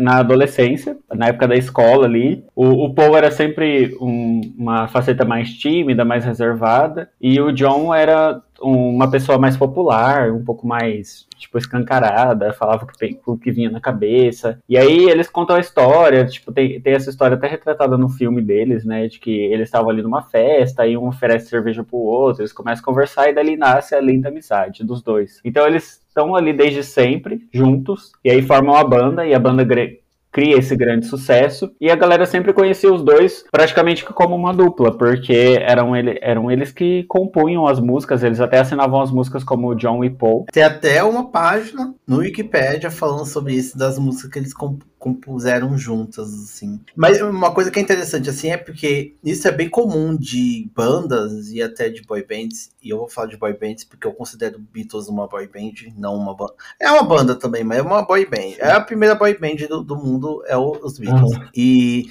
mas é que, tipo assim, sempre tem as pessoas que brilham, né? E, e não só as pessoas que brilham no sentido que, tipo, ah, as pessoas gostam mais deles, mas é que são vendidos como a, a, cara do grupo, assim, né? Tem que ter os, os, líderes, né? E geralmente, quando é um grupo maior, assim, não, não é só um, né? Geralmente são dois. Então sempre coloca essa, essa cara, assim.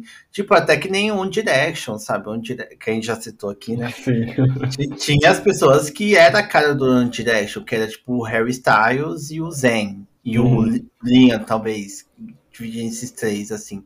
E tanto que foi os dois que, né, saíram da banda primeiro, do boy band primeiro, e lançaram carreira solo, sabe? Então sempre tem essa coisa, assim, nesses grupos. E eu acho que dos Beatles é desses dois, assim.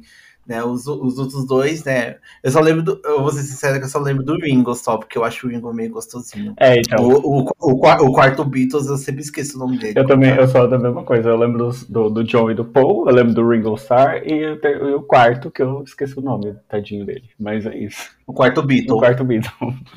Mas é, a gente fez a piada com o One Direction, porque quando eles saíram e aí começou a estourar e tudo mais, a galera começou a querer equiparar o sucesso do One Direction com o sucesso dos Beatles. É, que tem o lance também que o One Direction é britânico também, né? Sim, sim. Tem toda essa coisa, se começaram a comparar. Assim, Só que eles não chegaram nem nos pés, né? Mas o pessoal jurava que eles batiam, enfim.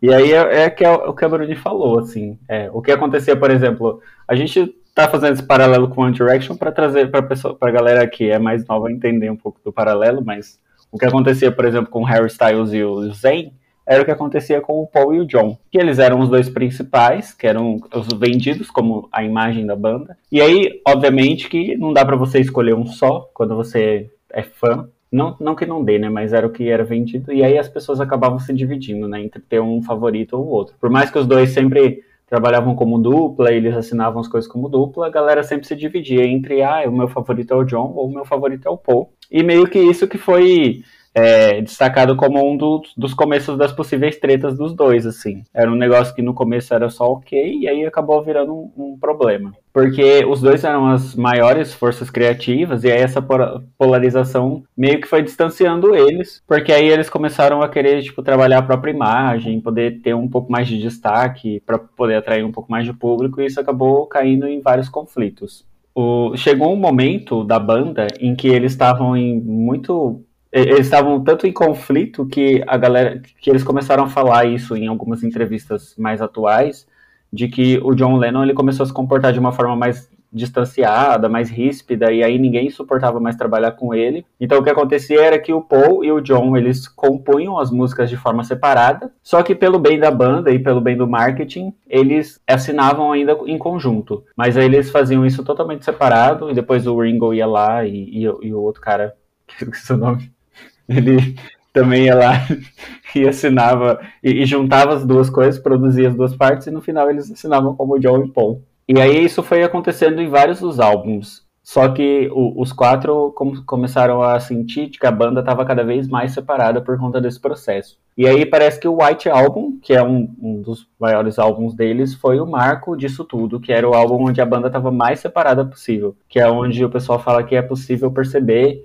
que cada música é uma manifestação de um deles de forma separada, assim, que não tem mais o, o John e o Paul trabalhando de forma uníssona. Eles meio que perduraram isso por alguns anos, e aí eles tentaram reconciliar o sentimento de banda num álbum que inicialmente ia se chamar Get Back, por conta do, do, do, do significado da palavra mesmo, né, que era estar juntos novamente. Só que esse álbum depois foi renomeado para Let It Be, então a ideia desse álbum era tentar trazer os, eles de volta ali, né? O próprio produtor da banda, ele foi convidado de novo pra galera falar assim, não, vamos tentar juntar de novo e tal, e, e aí ele aceitou esse, esse projeto e eles lançaram esse álbum. Só que esse álbum que seria o momento de união deles foi o álbum de que fez a banda quase acabar. Todo mundo fala que foi nessa época que a, a, o grande estopim dessa treta fazer com que a banda quase acabasse foi a Yoko Ono. A galera fala que a presença dela ali foi tipo é, crucial para que a treta se expandisse cada vez mais, porque aí o John se distanciou cada vez mais e que a Yoko é um pivô de todo esse problema, toda essa problemática da banda. Mas eles ainda continuaram juntos por algum tempo, tanto que eles produziram Abbey Road, que também é um álbum icônico deles. Acho que todo mundo já viu a capa, todo mundo pelo menos conhece a capa, que é aquela capa que eles estão na, na faixa de pedestres lá. E esse álbum, é, dizem as más línguas, que ele é basicamente feito uma parte para agradar o John e uma parte para agradar o Paul um lado é para um e um lado é para outro, porque eles ainda tentavam resgatar esse sentimento de banda ali, para não fazer os Beatles acabarem, porque eles não queriam perder esse sucesso, né? É, e uma coisa assim é que também tem uma briga de ego, né? Eu acho que o, o, Sim, o Paul McCartney e o John Lennon, eles tinham um ego muito forte, assim, e que isso que atitava essa treta deles, né? Enquanto o Ringo, e eu pesquisei agora, gente, para não ficar feio. Aê! Eu pesquisei aqui, é o George Harrison, o quarto Beatle. George Harrison. O Jorge, acaba chama de Jorge. Jorginho. O Jorginho. Eles eram meio que tipo a galera que, né, tava lá pra fortalecer a banda e tal, mas as grandes cabeças eram os dois, né? E tinha esse atrito, assim, porque o John e o Paul McCartney, eles têm, até vendo a carreira solo deles, eles têm perspectivas musicais completamente diferentes, assim. Tudo bem que o John Lennon, ele meio que teve uma influência da Yoko uhum. Ono pra ir pra essa vibe mais experimental e tudo mais. Mas ele já tinha esse atrito, né, de ego entre os dois. Eu acho que foi isso, sim, né, que chocou mais esses atritos dele. É, e aí o Ono só foi um, talvez um, um chega, um, um limite da, do negócio que aconteceu, assim. Então eu acho um pouco injusto dizer que foi a Yoko Ono. Nossa, total. É, tipo, às vezes ela é aquela gotinha de água que faltava para transbordar tudo, né? É, E a, a, mídia, a mídia sempre é, planta essa figura. É igual acontecia, por exemplo, com a Christina Aguilera e a Britney Spears. A mídia sempre planta a, as duas personalidades como totalmente opostas, né? Então, tipo, ai, o John Lennon era mais introspectivo e o ou melhor, o Paul era mais introspectivo e o John era mais popular, e aí um ia para um lado e o outro ia para o outro, então eles sempre plantavam isso, quase que como se fosse um negócio assim, tipo, ah, essa união nunca foi feita para dar certo, uma hora ia dar o problema, e aí deu o problema. Aí acontece que, então, depois do, do Abbey Road, eles fiz, produziram esse álbum aí, que era basicamente metade-metade. E aí a banda foi definhando cada vez mais, e acabou que chegou no fim. E aí os Beatles, então, anunciaram o fim da banda ou melhor, o disband e tal, cada um seguiu carreira solo, cada membro foi produzir suas próprias coisas. E aí, entre essa fase que a Bruni falou, que cada um é, consegue se destacar ali de forma bem peculiar, né? Porque você percebe mesmo a diferença de produção de cada um deles. E, e aí rolou, uns tempos atrás, algumas entrevistas que o, o Paul McCartney começou a, a expor coisas que de fato aconteceram, né, depois desse, desse término da banda. Ele fala que o John, na verdade, ele estava muito desagradável de se trabalhar até uns anos antes da banda acabar, e foi isso que, que acabou fazendo eles se distanciarem cada vez mais. Só que ele teve muita dificuldade depois desse término da banda, porque as músicas que o, que o Paul fazia, ou, ou melhor, as músicas que o John fazia, eram basicamente músicas de indireta para ele. E ele não recebeu isso muito bem. Então, ele falou que ele não gostava muito dessa exposição e que isso fez eles se, eles se distanciarem cada vez mais e que traz um pouco de decepção para ele, porque ele tinha um, um, fundo de esperança ali de que talvez o término da banda fizesse eles se reaproximarem enquanto amigos. Mas acabou que essa fase em que um ficou trocando farpas com o outro por conta das músicas, acabou que só distanciou eles mais. Sim, e, e, teve uma treta também que o John Lennon ele foi a pessoa que deu o primeiro disband, né? Ele foi a pessoa que falou assim, não vai dar mais, Exato. eu vou sair. E o John Lennon ficou um pouco com uma raivinha do Paul McCartney, porque o Paul McCartney foi esperto e lançou o álbum solo primeiro do que o John Lennon. Uhum. Ele foi lá e lançou primeiro do que o John Lennon, e o John Lennon ficou tipo, filho da puta do caralho, eu saí da banda pra fazer solo e você foi lá e lançou antes de mim. Sim. Eles saem no mesmo ano, eu acho que o, o, álbum deles é do mesmo ano, só tem uma diferença de meses. É. Mas isso traz, né? É a mesma coisa do do onde. A casa de One Direction de novo. o Zen saiu da. O Zen foi o primeiro a sair, né? E o Zen foi pra carreira solo, enquanto o One Direction ainda continuou, né? Sim. Fazendo, e depois o, os outros fizeram uma desband real. E aí o Harry Styles, hoje em dia, ele é muito mais famoso do que o Zen, né? Coitado uhum. O Zen lançou música esses dias, tá, gente? Quem lembra? Que é... Sim. e o Harry Styles tá aí, né? Mas enfim. A gente pode também equiparar aqui a Lu do, do Rouge ela foi a primeira a. É, nossa, é verdade. As comparações, onde que a gente tá indo? Exato, enfim. Camila Cabelo do Fifth Army. Camila Cabelo. Não, apesar que a Camila Cabelo foi, ela conseguiu. Que as outras, coitada. É, a Normani, que lançou o álbum. Mentira. Que o álbum que tem. O álbum vem aí. Mas enfim. A, a Jessie Nelson, né? Que todo mundo excluiu. a, a... Sim, coitado. Eu, eu, amo os vídeos do Twitter onde que fazem o vídeo como se só tivesse três só uhum. no grupo. E a Jessie Nelson como se ela nunca tivesse existido. É, é incrível, é incrível. Mas Ai, voltando pros Beatles. Então, e aí aconteceu esse momento ali que os dois ficavam trocando farpas, tanto que aquela música icônica do John Lennon, Imagine, Imagine All the People, e é, foi uma música que o Paul McCartney revelou numa entrevista recente ali, que ele ficou muito sentido, porque essa música, o John enviou um convite para todos os membros da banda, para participarem da produção da música, menos para o Paul McCartney. Então ele queria deixar bem claro de que essa separação tinha acontecido de vez e que ele não queria mais que o Paul McCartney fizesse parte da vida dele. Só que uma coisa que é diferente das outras tretas que a gente trouxe nesse episódio é que o John Lennon foi assassinado, né?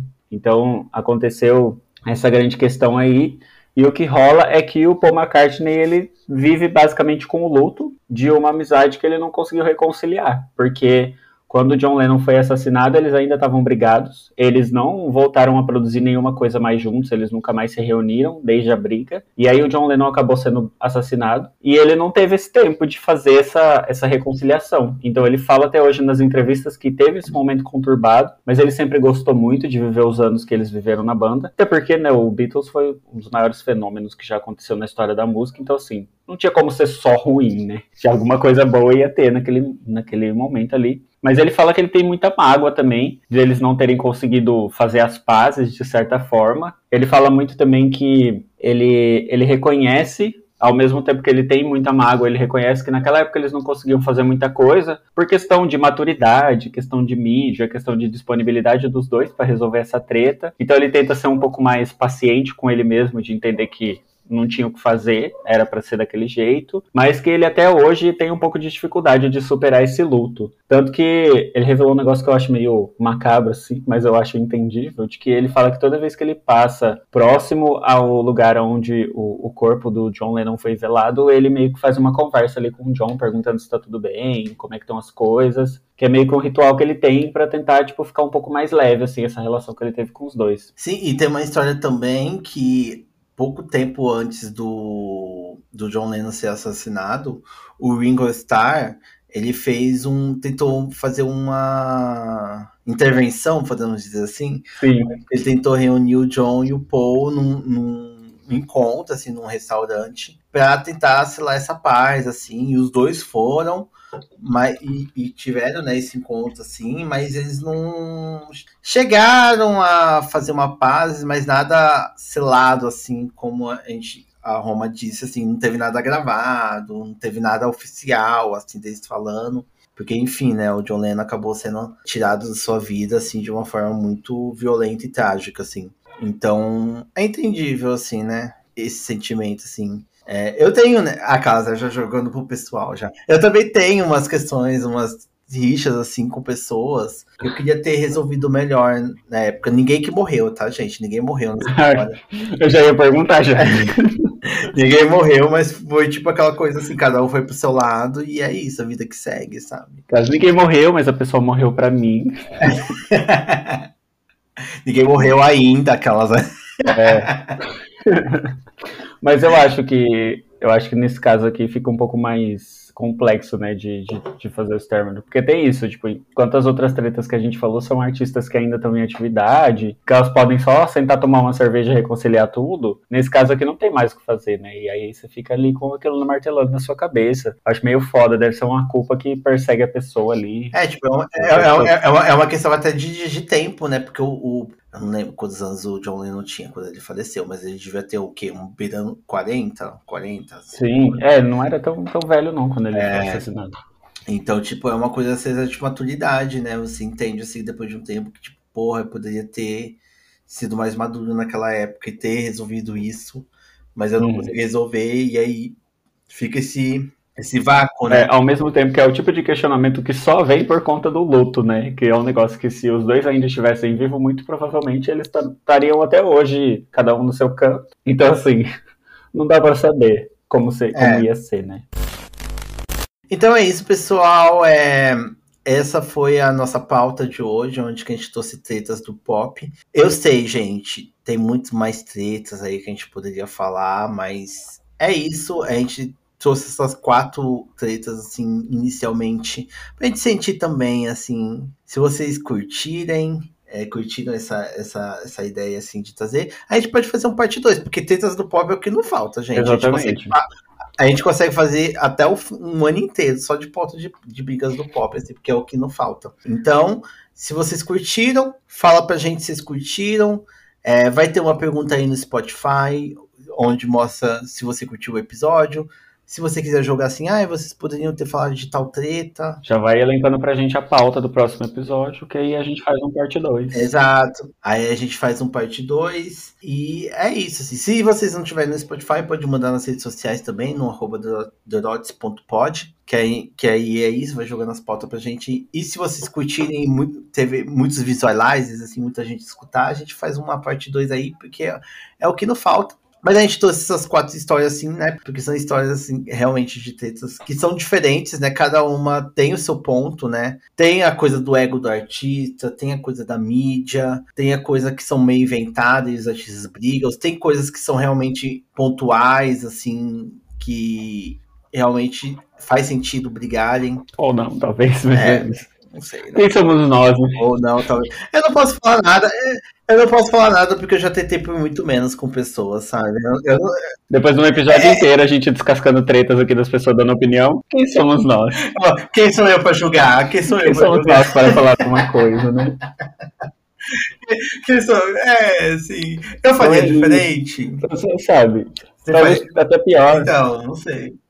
É fácil a gente julgar, né? Aqui sentado, a gente sentado aqui na nossa mesa, na frente do nosso microfone, falando assim, são fúteis, é ego de artista. Amiga, é isso, assim, eu acho que expondo um pouco mais aqui, já que pra ser íntima, a gente fez parte de coletivos artísticos, a gente abrigou por muito menos. A gente abrigou por muito menos. Então, assim, o que separa a gente do Manita versus Ludmilla e afins é que a gente não é famosa. Porque... as tretas são daí pra baixo. Eu me abstenho desse assunto. Aquela, vou, vou ficar calado. é isso, pessoal. Eu posso falar porque o coletivo que eu fazia parte não existe mais, Lucas. Então, é... assim. É isso. É isso, né, gente? Que somos nós, né? que somos nós para julgar. Mas é isso, pessoal. Espero que vocês tenham curtido esse assunto. E agora vamos para o último bloco, que é o Hinos do Momento.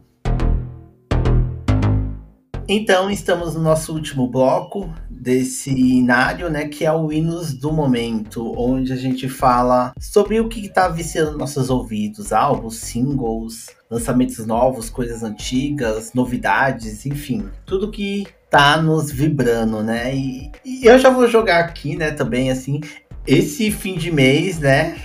Esse fim mês de julho. Que delícia, né, meus eu, eu, eu tava achando fraquinho esse mês de julho, assim, musicalmente. Mas um dia, gente, um, um final de semana, na verdade, um final de semana. Mudou a história de 2023.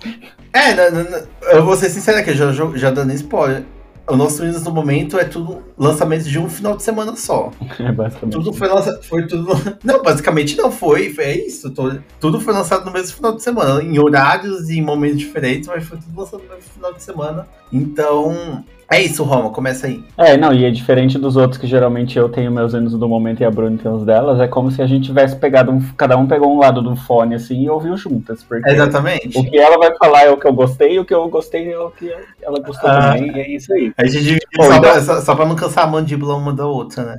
Exatamente. Então, assim, eu já vou começar com o soberano de todos. Acho que todo mundo tá. Só se fala disso nos últimos meses. e a Pablo lançou o After, né? É, eu não, não sei, não tenho conhecimento se ela, se ela lançou algum outro álbum esse ano. Eu só conheço o After. e eu acho. se, se algum dia esse artista fez algum lançamento em 2023, eu não ouvi. O único lançamento que eu conheço dela é o After. E assim, o After ele é, um, ele é uma ode ao underground, né, brasileiro. A galera tá fazendo umas comparações que eu acho interessantes, porque realmente eu acho que tem a mesma magnitude. Que foi quando a Lady Gaga lançou o Dawn of Chromatica, que ela chamou vários artistas para fazer um álbum de remix. E nem ela sabe desse remix, né? Até hoje ela não escutou. Exato, nem ela. É, a diferença é que eu acho que talvez a Pablo tenha ouvido. A, a Lady Gaga nunca ouviu. Mas eu acho que dá para também jogar um aqui que também é bem parecido, que é o, o da o Pajubá Remix da Linda Quebrada, que ela também. Nossa, sim. Ela também fez algo muito parecido. E eu acho que é isso, sabe? É você pegar uma artista que está em holofote e aí ela usar desse espaço para trazer pessoas que não são tão conhecidas assim. O que a Pablo fez foi lançar um álbum de remix que é impecável, só que ela traz artistas que muita gente que consome o que a Pablo Vittar produz não conhece essa galera. Tem muita gente que não. A gente que é rata de, de underground, a gente acaba conhecendo esse pessoal. A gente já foi em muitas festas que essas pessoas tocaram. Mas é muito legal ver que eles estão chegando na cena mainstream, sabe? Você vê a Delco, Clementão, as Irmãs de Pau, a Frimes, que é um pessoal que às vezes de, de, a gente toma cerveja junto, senta do lado ali então, e eles estão no, no, álbum da Pablo, sabe? Então é muito da hora ver isso acontecendo. E eu acho que é um álbum muito bem feito, assim, porque de fato, por se tratar de um álbum de remix, cada produtor que foi convidado para fazer cada faixa deixou ali a sua identidade.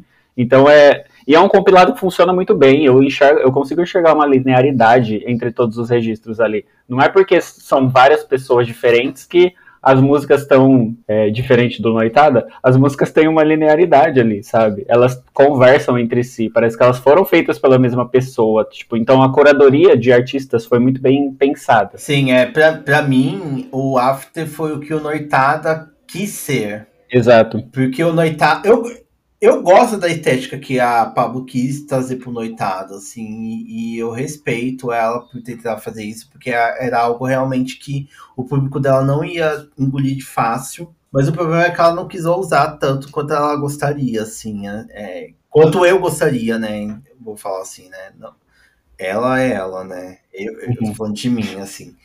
Quanto eu gostaria, eu queria que ela tivesse sido mais pegado mais pesado, assim. Eu acho que, não sei, ela talvez ouviu meus, meus tweets, assim, talvez ela viu. Na época ela usava o Twitter, assim, ela, ela viu meus tweets falando assim, ousa mais Pablo Vittar. E aí ela foi lá e usou e fez o, o After, né? Que ela chamou travestis, gays, bichas não binárias, uhum. e fez a cota, a cota cis, cis branco, que é o o Pedro Sampaio. eu não posso falar que é hétero porque ele é bi agora. Ele é bi, então assim, é isso. Respeito o movimento LGBT. É, exatamente. Mas o, o mas eu assim, mesmo eu, eu não gostar da parte do, do Pedro Sampaio, assim, eu, eu, pelo menos o que, que ele fez ali com, com a música do Penetra eu gostei. Apesar que eu gosto, eu acho que do Noitado, eu acho que o Penetra é a música que eu acho mais perfeito, assim, no, é. no seu original. Mas o After foi perfeito, gente, sério. É, é, isso, eu fiquei enlouquecida quando eu vi esse álbum. E é muito legal, porque até no dia que a gente tá gravando esse episódio, né, que é 4 de agosto, a gente já tá vendo os frutos do que, que esse After foi, porque eu vi nos stories das irmãs de pau que elas estão fazendo uma parceria com a Pepita. E quem é, vai fazer é, vai ser um remix de Chambaralai, que é uma das maiores músicas das Irmãs de Pau, uhum. com a Pepita. E quem vai ser o DJ que vai remixar? O Cyber Kills, que fez o Descontrolada com a Jupe do Bairro, que faz parte do After. Então, ó, já viu que, tipo, esse daí tá dando fruto. E eu lembro até que eu, eu sigo o Ramemes no, no Twitter, né? Que ele segue todo mundo. O Ramemes me segue no Twitter, fica até passado. Na época que eu vi o After, eu não gostei muito do, do, do, do mix dele lá. Do... Eu fiquei até com medo de falar mal. Desculpa, Ramemes, mas eu, eu, eu, gostei, eu, gostei, um pouco mais. É porque as outras músicas foram muito maiores, né? Do que é, aquela música. Mas o Ramemes tinha jogado no Twitter falando que esse ia ser o pop 2 nacional. E eu fiquei, nossa, ele tá, né? Tá exagerando um pouco. Achei usado demais. Eu tava descrente também quando ele postou isso. Assim, mas, eu, mas realmente eu acho que não é o Pop 2, porque o Pop 2 foi original. Se o, se o, se o Noitada tivesse sido After, eu diria que o Noitada era um, um Pop 2. Exato. Mas eu acho que isso foi depois, assim.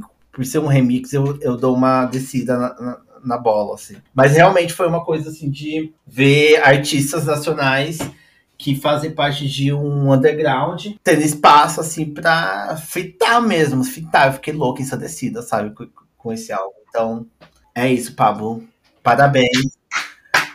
Além de ser um álbum muito bom, ele é um álbum extremamente importante, sabe? Eu vejo muito, tipo, os produtores futuros olhando para esse álbum como praticamente um, uhum. um cardápio de bookings, assim, sabe? De tipo, ah, eu gostei desse som aqui, então vou chamar essa artista pra ver trabalhar numa música comigo, porque é isso. Eu acho que a Pablo, ela pegou a essência do que é você usar o seu lugar de privilégio para dar lugar de fala para pessoas que são menos privilegiadas. É exatamente isso que ela fez. Ela é a artista mais falada do cenário nacional no momento, e aí ela usou desse espaço para convidar esses artistas que não são tão conhecidos. Bom, a minha próxima é um lançamento também de uma artista que a gente gosta muito, e, para ser sincero, eu tava um pouco soltando a mão dela, porque os últimos lançamentos eu não tinha gostado tanto. Mas veio aí. A Carly Rae Jepsen lançou mais um álbum chamado The Loveliest Time. E ele é meio que uma contraposição do álbum que ela lançou no ano passado, que era o The Loneliest Time. E é como se agora ela estivesse apaixonada. No outro ela estava solitária, agora ela está apaixonada. Então ela veio fazer um álbum para isso. E eu tinha esquecido que ela ia lançar esse álbum. Eu lembro que ela tinha divulgado alguns singles e que ela tinha anunciado a data, mas eu tinha me perdido que data que ia ser. E aí eu lembro que saiu. E eu, eu vi a galera falando muito bem. Eu vi muita gente equiparando ele ao Emotion. Daí eu falei, calma lá. Calma lá, porque o Emotion é um puta do álbum. Então, se vocês estão falando que esse daí tá tão bom quanto o Emotion, esse álbum tem que ser bom. E ele realmente é muito bom. Eu, particularmente, não acho que ele tenha a magnitude do Emotion. Eu acho que é um negócio que a gente tem que ver com o tempo. Primeiro porque o, Emotion ele foi um divisor de águas da cena pop, assim. Ele traz uma visão diferente do que acontecia no pop naquela época. E eu acho que o, o Love and Time, ele, ele é meio que um prolongamento dessa onda de disco revival que outras artistas já vieram trazendo nos últimos anos. E ele é muito bom por estar nesse lugar, mas ele não traz nada de inovador como o Emotion trouxe, por exemplo. É, é o único ponto que eu tenho a dizer que ele não é tão grande quanto o Emotion. Mas ele é, para mim, um dos melhores álbuns que a, que a Carly Rae Jepsen lançou. Porque ele é sensacional. Ao mesmo tempo que ele samba um pouco nessa onda do disco revival, ele traz uma, um quê de experimentalismo tem uns momentos do álbum, eu não sei se é brisa da minha cabeça, mas eu senti ele muito parecido com Utopia da Bjork, sabe? Tem umas flautas ali no meio, assim, que parece um pouco tem uns momentos que ela usa uns negócios que eu acho muito interessante. E eu achei esse álbum impecável. Ele tem bastante música, tem, ah, tem, as líricas dela, eu acho que ela escreve muito bem também, então eu gostei bastante, assim. Eu gostei dela ter revivido esse espírito dela de ser uma, uma boa artista pop a se acompanhar, sabe? Porque os outros, os dois últimos álbuns dela eu achei bem de médio para ruim. E aí ela veio que deu uma revivada, assim. Eu ainda tô precisando dar uma escutada melhor no Love It time, né? Porque eu acho que eu fiquei tão ensandecida com os outros lançamentos que esse daí ficou um pouquinho mais de canto para mim. Mas a, eu ouvi ele duas vezes, eu gostei bastante. Assim, eu gosto da Kylie. A Kylie faz músicas boas, assim. Uhum. Até quando eu, eu, eu, concordo com você que o Emotion, né? O Emotion é lá em cima. E aí veio o Dedicated. E a, a, a Kylie tem essa acho que desde o Emotion, assim, ela tem essa coisa de lançar um side B, né? Tanto que o side B do Emotion também é maravilhoso. Assim, Sim. É incrível. E aí o Dedicated, tem o Dedicated, também tem o side B do Dedicated. E aí, dessa vez, ela tentou trazer algo diferente, que, que ainda é a mesma coisa. Né? Ela trouxe nomes diferentes, né? Que um é The, o The Loneliest uhum. Time e esse é o The Lovest Time. Então, meio para trazer essa coisa que o primeiro é uma coisa mais para baixo, mais deprê, e esse daqui é um negócio mais amoroso e tal. Mas ainda assim é um side A e um side B. E eu concordo, assim, realmente ele é diferente, assim, do, desses últimos três lançamentos, pensando no Dedicated side A, side B e o Lonets, né? É, porque é isso, ele é uma esses últimos álbuns é uma reverberação do que foi o Emotion. Mas eu, eu curti, eu, eu, eu, eu diferente da Home, eu já eu acompanhei um pouco desse lançamento, porque ela lançou Shy Boy como não foi o single, né? Foi tipo um uma prévia, né? porque ela não chegou nem lançar como single, lançar clipe, essas coisas. Ela só lançou a música. E eu curti bastante. Uhum. E, e, assim, é um álbum que eu acho que ainda preciso ouvir um pouco mais para maturar o que, que realmente eu sinto. Mas eu gosto muito dos lançamentos da Kylie, mas é isso que eu concordo com a Roma, assim. Eu acho que a Kylie, ela meio que tá nessa onda, assim, desde o Emotion, e eu tô sentindo que ela precisaria usar um pouco mais, assim, pra entender ela mais como artista. Assim. Mas eu falo assim que o Lonest Time eu, eu, eu defendi. Eu acho, eu acho que eu, eu gostei mais do Lonest Time do que a Roma gostou. Porque eu, eu defendi várias vezes algumas músicas do, do uhum. álbum. É, mas é isso, assim. A Kylie tá naquele patamar assim que eu curto, ela é uma artista foda pra caralho, mas eu acho que ela tem talento para poder ir mais, assim. Exato. É, eu sinto que ela teve uma época da, da, da carreira dela que ela flertou muito com a galera da, da PC Music. E eu queria muito que ela trouxesse mais isso, assim. E eu senti que tem uma... Aliás, ela faz parte do Pop 2, né? Dessa, dessa faz. E eu, ela tem uns trabalhos com Daniel Harlow que eu amo. E, e, eu acho que ela podia trazer mais. Eu senti que ela uma, trouxe umas pinceladas disso nesse último álbum. E aí eu gostei muito por isso. Porque fez o que você falou. Tipo, ela se desvencilhou um pouco daquela imagem do, do resto do Emotion e trouxe uma, uma, uma repaginada. Ainda é uma repaginada que tá dentro de uma onda que outros artistas já trouxeram, né? Mas é bom do mesmo, da, da mesma forma. Só que já é uma repaginada, já, já é uma coisa nova. Então eu tô ansioso para os próximos lançamentos da Diva. Tô inclusive muito triste, porque eu não vou no Primavera Sound esse ano. E eu vou sentir muito. Será? Ah, eu não, não vou conseguir, amiga. E aí eu, eu já tô sofrendo aqui porque eu sei que vai viralizar o vídeo dela cantando Runaway With Me e eu não vou estar tá lá para ver isso ao vivo e eu vou ficar chorando porque eu não vivi esse momento. Mas é isso, né? Faz parte, paciência, seguimos em frente. Seguimos, pode seguir. Tá. E aí o último álbum que eu trouxe é, é o da Luísa Lian, eu sou obcecado pela Luísa Lian. Eu acho que para mim ela é artista. Novidade. É. Já falei dela várias vezes aqui no, no, no podcast. Para mim, ela é a artista contemporânea da, da música brasileira que eu mais acompanho e é que eu mais gosto, assim, de, de acompanhar. Ela, tem, ela lançou em 2018 o Azul Moderno, que é um dos melhores álbuns da música nacional, assim. Acho que daí, eu vou me atrever a dizer que é um dos melhores da história, porque ele é perfeito começo ao fim. E, e eu gosto da Luísa Lian porque ela trabalha muito com camadas, assim. Ela é o tipo de artista que o, a música não é só a música, ela tem a música, tem um significado, tudo que tá ali é altamente pensado. E eu gosto muito de acompanhar obras que elas são completas, sabe? Tipo, todas as músicas contam uma história. O conceito do álbum todo é fechado para um negócio só. E aí, se você pesquisa por fora, você descobre que o processo criativo também define a obra como um todo. E acaba que é muito mais do que só uma coleção de músicas que o, o artista compôs naquele espaço-tempo. É, é um negócio que foi pensado para aquilo ali como um produto final. E aí ela lançou o Sete Estrelas Quem Arrancou o Céu, que era um álbum que já estava bastante aguardado, porque ela anunciou que ela estava produzindo esse álbum em 2019, logo depois que ela lançou o, o Azul Moderno. A galera já estava pedindo coisa nova, que foi quando ela estourou, né? Acho que foi quando ela ganhou os holofotes. E aí a galera tava pedindo coisa nova, ela falou, tá vindo coisa aí. E aí veio a pandemia, então foi tudo conturbado, demorou muito para esse álbum ser produzido e ela acabou lançando esse álbum nesse ano. E acho que foi, a espera foi muito recompensada, assim. É um álbum muito bem feito. Eu sinto que ele tem duas partes. Ele tem uma parte mais agressiva e uma parte mais tranquila, digamos assim. Mas eu não acho que seja tranquila. Ele é só um tipo, tá tudo uma merda, mas assim, o que, que a gente pode fazer? vamos seguir nossa vida, né? E aí eu gosto porque ele tem tipo um gancho do azul moderno, mas ele se joga para um outro lado. E aí a Luísa Lian tem muito flertado com essa, essa brisa agora de inteligência artificial, tecnologias e como é que os relacionamentos e pessoas funcionam nessa nova era. E ela traz isso nesse álbum, mas ela não fala isso de forma explícita, ela traz isso de nas entrelinhas. E ela tem soltado visuais desse álbum. É, hoje, na data de gravação desse episódio, ela soltou um mini filme com as duas músicas que são as minhas favoritas, que é Forca e Cobra sob a Mesa, e é impecável. Eu não mal vejo a hora de poder presenciar esse show ao vivo, porque eu acho que a brisa estética desse álbum é maravilhosa. É isso.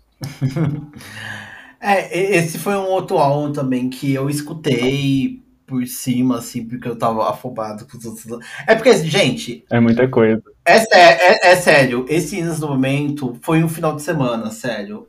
Foi tudo lançado, tipo, Sim. sexta, sábado, domingo, do mesmo final de semana. Foi muita coisa ao mesmo tempo. E eu ouvi, eu acho que eu ouvi a primeira metade do álbum, eu acabei não escutando inteiro. Eu curti a primeira vibe, assim, mas eu pretendo ouvir novamente.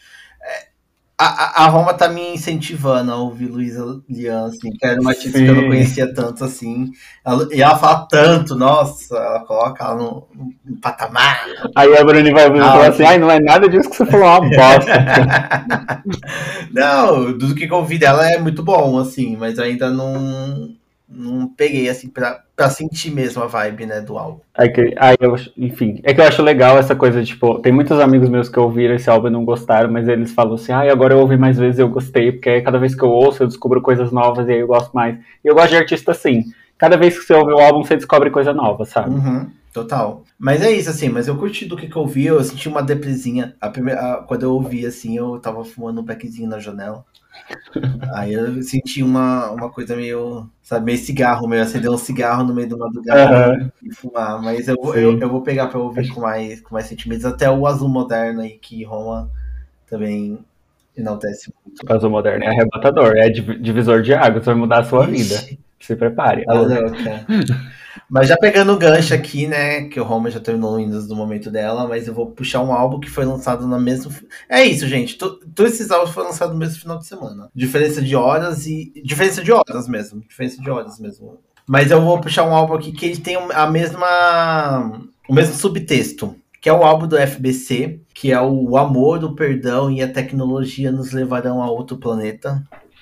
Tipo, Amém. Né? É isso. Poético. E ele traz a mesma pegada do que Roma disse da Luísa Lian, porque ele faz essa, essa reflexão sobre o amor e o perdão, né? A partir da tecnologia.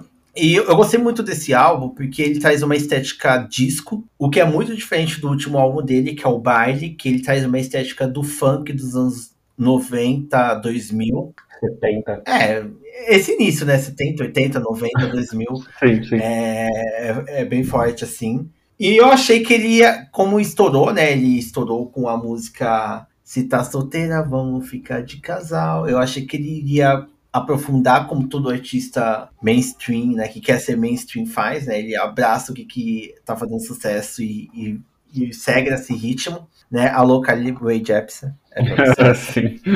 É, mas, mas ele me surpreendeu. Eu lembro até quando eu fui surpreendida, que foi no dia que eu e Roma tava indo pra Bicuda, que não sei como o FBC entrou no assunto, e a Roma me falou que ele tava fazendo um álbum disco, inspirado na disco, eu fiquei tipo, como assim? Nossa, é verdade, né? Teve essa conversa. Oi, amiga, teve essa conversa.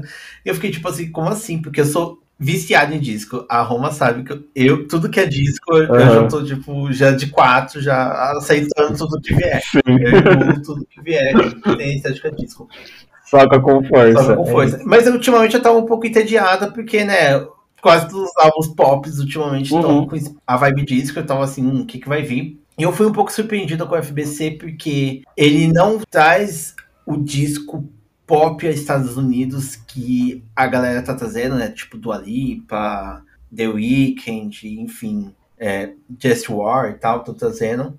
Eu acho que se for comparar, talvez o The Weeknd casa um pouco melhor com o FBC. Mas ele traz um disco muito brasileiro. Eu lembro que até no início, as primeiras músicas, eu ficava pensando muito no Tim Maia. É muito aquela, aquela fase bug, assim, sabe? Tipo, anos 70, 80, assim, do bug brasileiro. Tem o Tim Maia, o. Sim. Como é que é o nome do outro? Ah, e o Marcos Vale, esse povo aí, sabe? Aham. Sim, e é muito legal porque ele traz instrumentos de sopro muito na, na música dele também. Uhum. E uma coisa que eu achei muito interessante desse álbum é que ele pega uma estética dos anos 70, onde que a tecnologia, onde a gente vive hoje, não era a mesma, era um outro tipo de tecnologia. E ele faz, ele pega essa estética antiga para falar sobre a tecnologia que a gente vive hoje e sobre esses relacionamentos dentro dessa tecnologia. Todos os álbuns, todas as músicas do álbum falam sobre esse relacionamento através da, da internet, do celular, do computador. Eu achei muito incrível assim como ele faz essa essa coisa assim, o álbum, a música que é a Madrugada Maldita, sabe? Eu fica ressoando na minha cabeça, é muito boa ele ressalta essa, esse tipo, esse distanciamento e ao mesmo tempo a proximidade que a tecnologia nos faz ter nos nossos relacionamentos, assim. E, nossa, é, é foda, assim. Ele falou que esse era um dos maiores álbuns que ele estava produzindo, que ele ia ser um dos maiores cartazes, e realmente ele foi fundo nesse, porque o baile, ele é divertido, ele é espontâneo, dá vontade de dançar, dá uma nostalgia, é gostoso. Mas esse álbum, assim, foi um álbum que eu fiquei, caralho, assim, cada vez que eu ouvi o álbum, eu ficava tipo, porra, eu sentia mais camadas, sabe, vindo.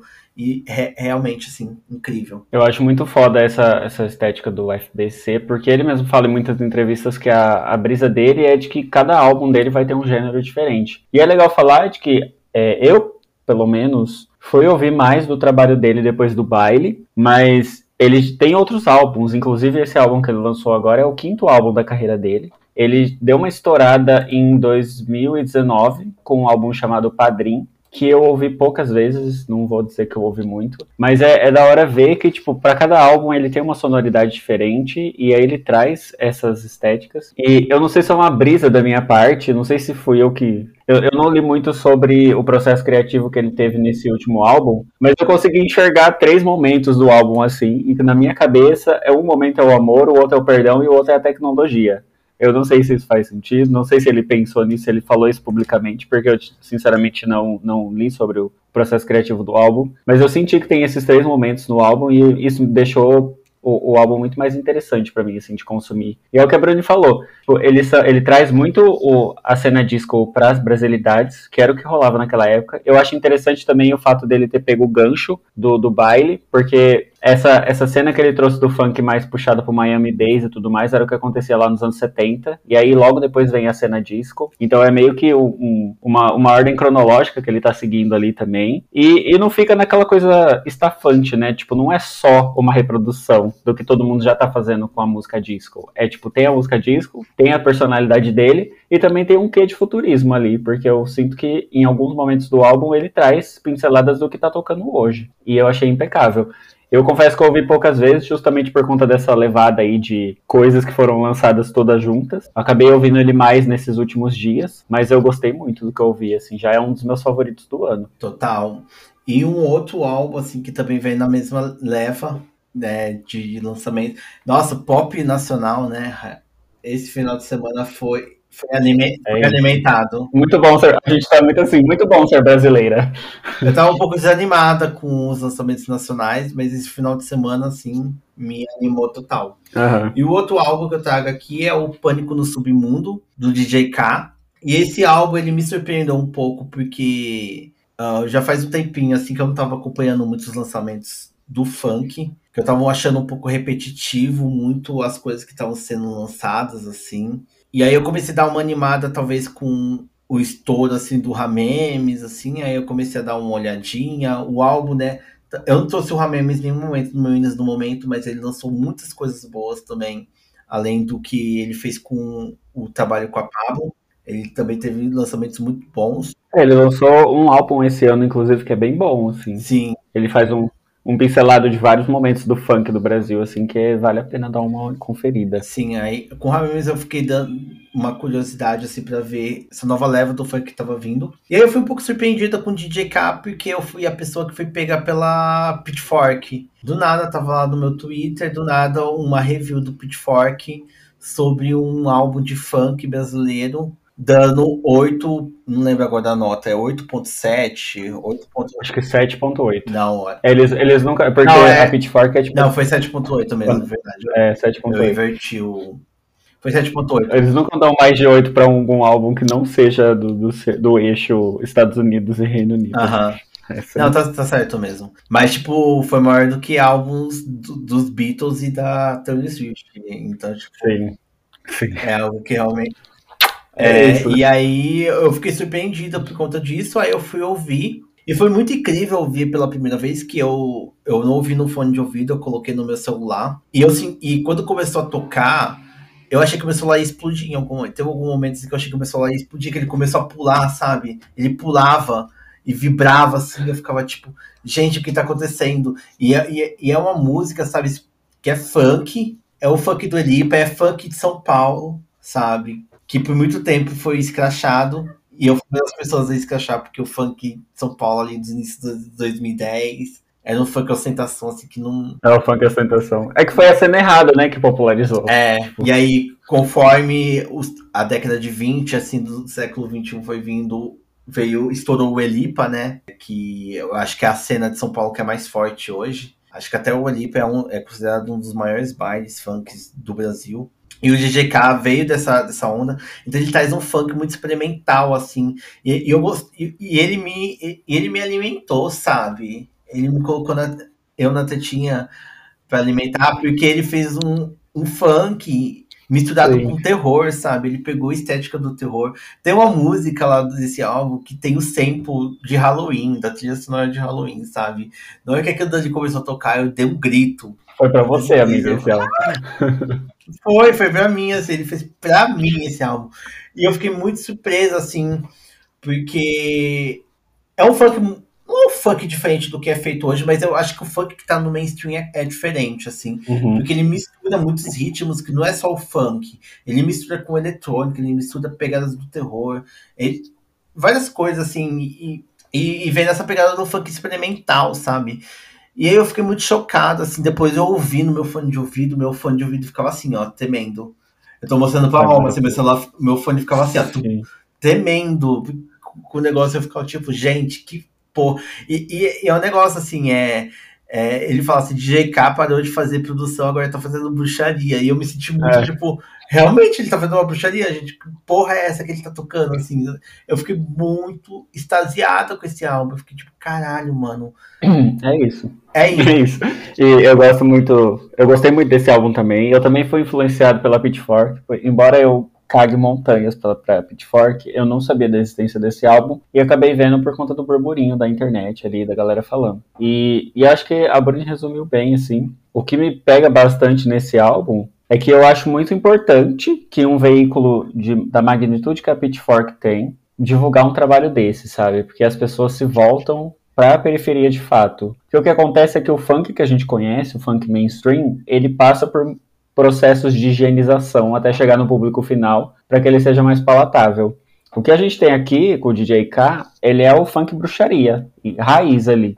É o que acontece na quebrada, de fato. É o que ele produz, é o que as pessoas ouvem. Tem até um, um material muito da hora do, do GG Albuquerque, que é um cara que eu sigo e admiro muito o trabalho dele, que ele faz uma pesquisa mais fora do, do, do, roteiro principal ali, e ele fala muito das vertentes de funk do Brasil, e essa vertente do funk bruxaria, o que tem acontecido nos últimos anos ali com o Musão, com o Ramemes também, é que o pessoal tem trazido um funk que ele é feito para agradar os usuários de lança. Ah, da mesma forma que lá nos anos 70 o pessoal lançava muito rock psicodélico para potencializar os efeitos da, do LSD, dos, dos, alucinógenos, esses funks que vêm sendo lançados ultimamente, eles potencializam o efeito do lança. Então, esse grave estourado, o agudo extremamente estridente, essa coisa que faz parecer que seu celular vai explodir, é intencional para fazer o efeito da droga ser prolongado. E isso é o retrato da cultura. Quer, quer queira você ou não, quer você considere isso errado ou certo, isso daí é o retrato da cultura do momento. Eu acho isso extremamente rico, sabe? É tipo um registro histórico do que está acontecendo. E aí eu acho muito da hora ter um veículo desse tamanho, olhando para esse tipo de trabalho. E a galera começou a fazer uns comentários no YouTube, tipo assim, ah, e às vezes o, no, no YouTube não, no Twitter, desculpa. Falando, tipo, ah, o DJ K às vezes nem sabe o que é Pitchfork, e ele mesmo falou, não sei o que é, mas achei da hora. E eu acho que é isso. Aí, tipo, se voltaram para essa cena e entenderam que o Brasil de fato tem, tipo, os melhores produtores, tem, é pioneiro de muita cena. A gente fica com esse complexo de vira-lata, né? De achar que tudo que acontece lá fora e aqui vem depois, só que é o contrário. E aí eu gostei muito de, de terem voltado os holofotes para esse álbum. Ele é sensacional, ele tem, cria essa atmosfera, ele traz esses, esses elementos todos e eu acho muito da hora que isso tenha acontecido. E é isso, pessoal. É, esse foi nosso Hinos do Momento. Eu acho que foi o Hinos do Momento mais longo que a gente fez, porque a gente tinha pitaco pra dar então. Sim, não tinha como. Não tinha como reduzir. É, não tinha como reduzir. Porque... E é isso, gente. Eu repito de novo, isso foi um final de semana. Uhum. Eu lembro que na época que saiu, porque eu lembro que a minha sequência quando saiu foi Pânico do Submundo, é, After, e depois eu vi o do FBC. E eu falei, nossa, isso daí é, é um rolê, sabe? Porque o Pânico do Submundo é quando você chega no rolê e tá a fitação, assim, você fica doidona. O After é o After, né? Que a noite é uma criança, você quer continuar, uhum. vai até o amanhecer. E o álbum da FBC é aquele momento que você acorda no outro dia de ressaca você acende cigarro, Berro. você acende cigarro, pega um café, aí você fica tentando lembrar, sabe, do que aconteceu no outro dia. Aí você fala assim, madrugada maldita. eu fiquei com essa reflexão quando eu vi, porque eu vi esses três álbuns seguidos. Aí depois eu vi o da Caia, eu vi o da Luísa Lian também. E outros álbuns também que tem um. Gente, se eu fosse trazer. Foi muito riquíssimo esse último mês, assim. Que eu também conheci coisas de, que não foram lançadas Sim. agora, foi lançado depois, e aí eu só fui descobrir agora. Mas eu não quis trazer por isso no momento, porque eu sabia que ia ficar longo. Então, tipo, é isso, assim. Eu tava achando o, a música nacional fraca esse ano, mas esse final de semana foi, tipo, pra calar minha boca total, assim. Aham. Foi pedrada atrás de pedrada. Exatamente. E é isso, pessoal. É, esse foi é, o nosso episódio de hoje. A gente vai fazer um Hinos do Momento, onde a gente vai colocar algumas músicas dos álbuns que a gente citou aqui e outras músicas também que estão no viciando no momento. O link dessa playlist vai estar tá na descrição desse episódio. É, o episódio em si sobre brigas do pop não tem muito motivo pra gente fazer uma playlist, então não vai ter playlist. Mas a gente encoraja vocês de ouvirem, vai é... ouvir lá os Beatles, vai ouvir a Cristina Aguilera, dá um pouquinho de dinheiro pra esse povo, porque é isso. É isso. Mas espero que vocês tenham curtido esse episódio. E é isso. Alguma, alguns finais, Roma? Aí, eu só tenho a dizer, ouça tudo que a gente falou nesse Hinos do Momento, porque não é à toa que ele durou muito tempo, porque é tudo, tudo muito impecável que saiu nas últimas semanas. Então, ouça. Ouça a playlist e depois vai se debruçar em cada um dos álbuns que vai valer a pena. Então é isso, pessoal. Beijinhos e vejo vocês em mais um episódio do The Lost Podcast. Beijo, galera. Tchau.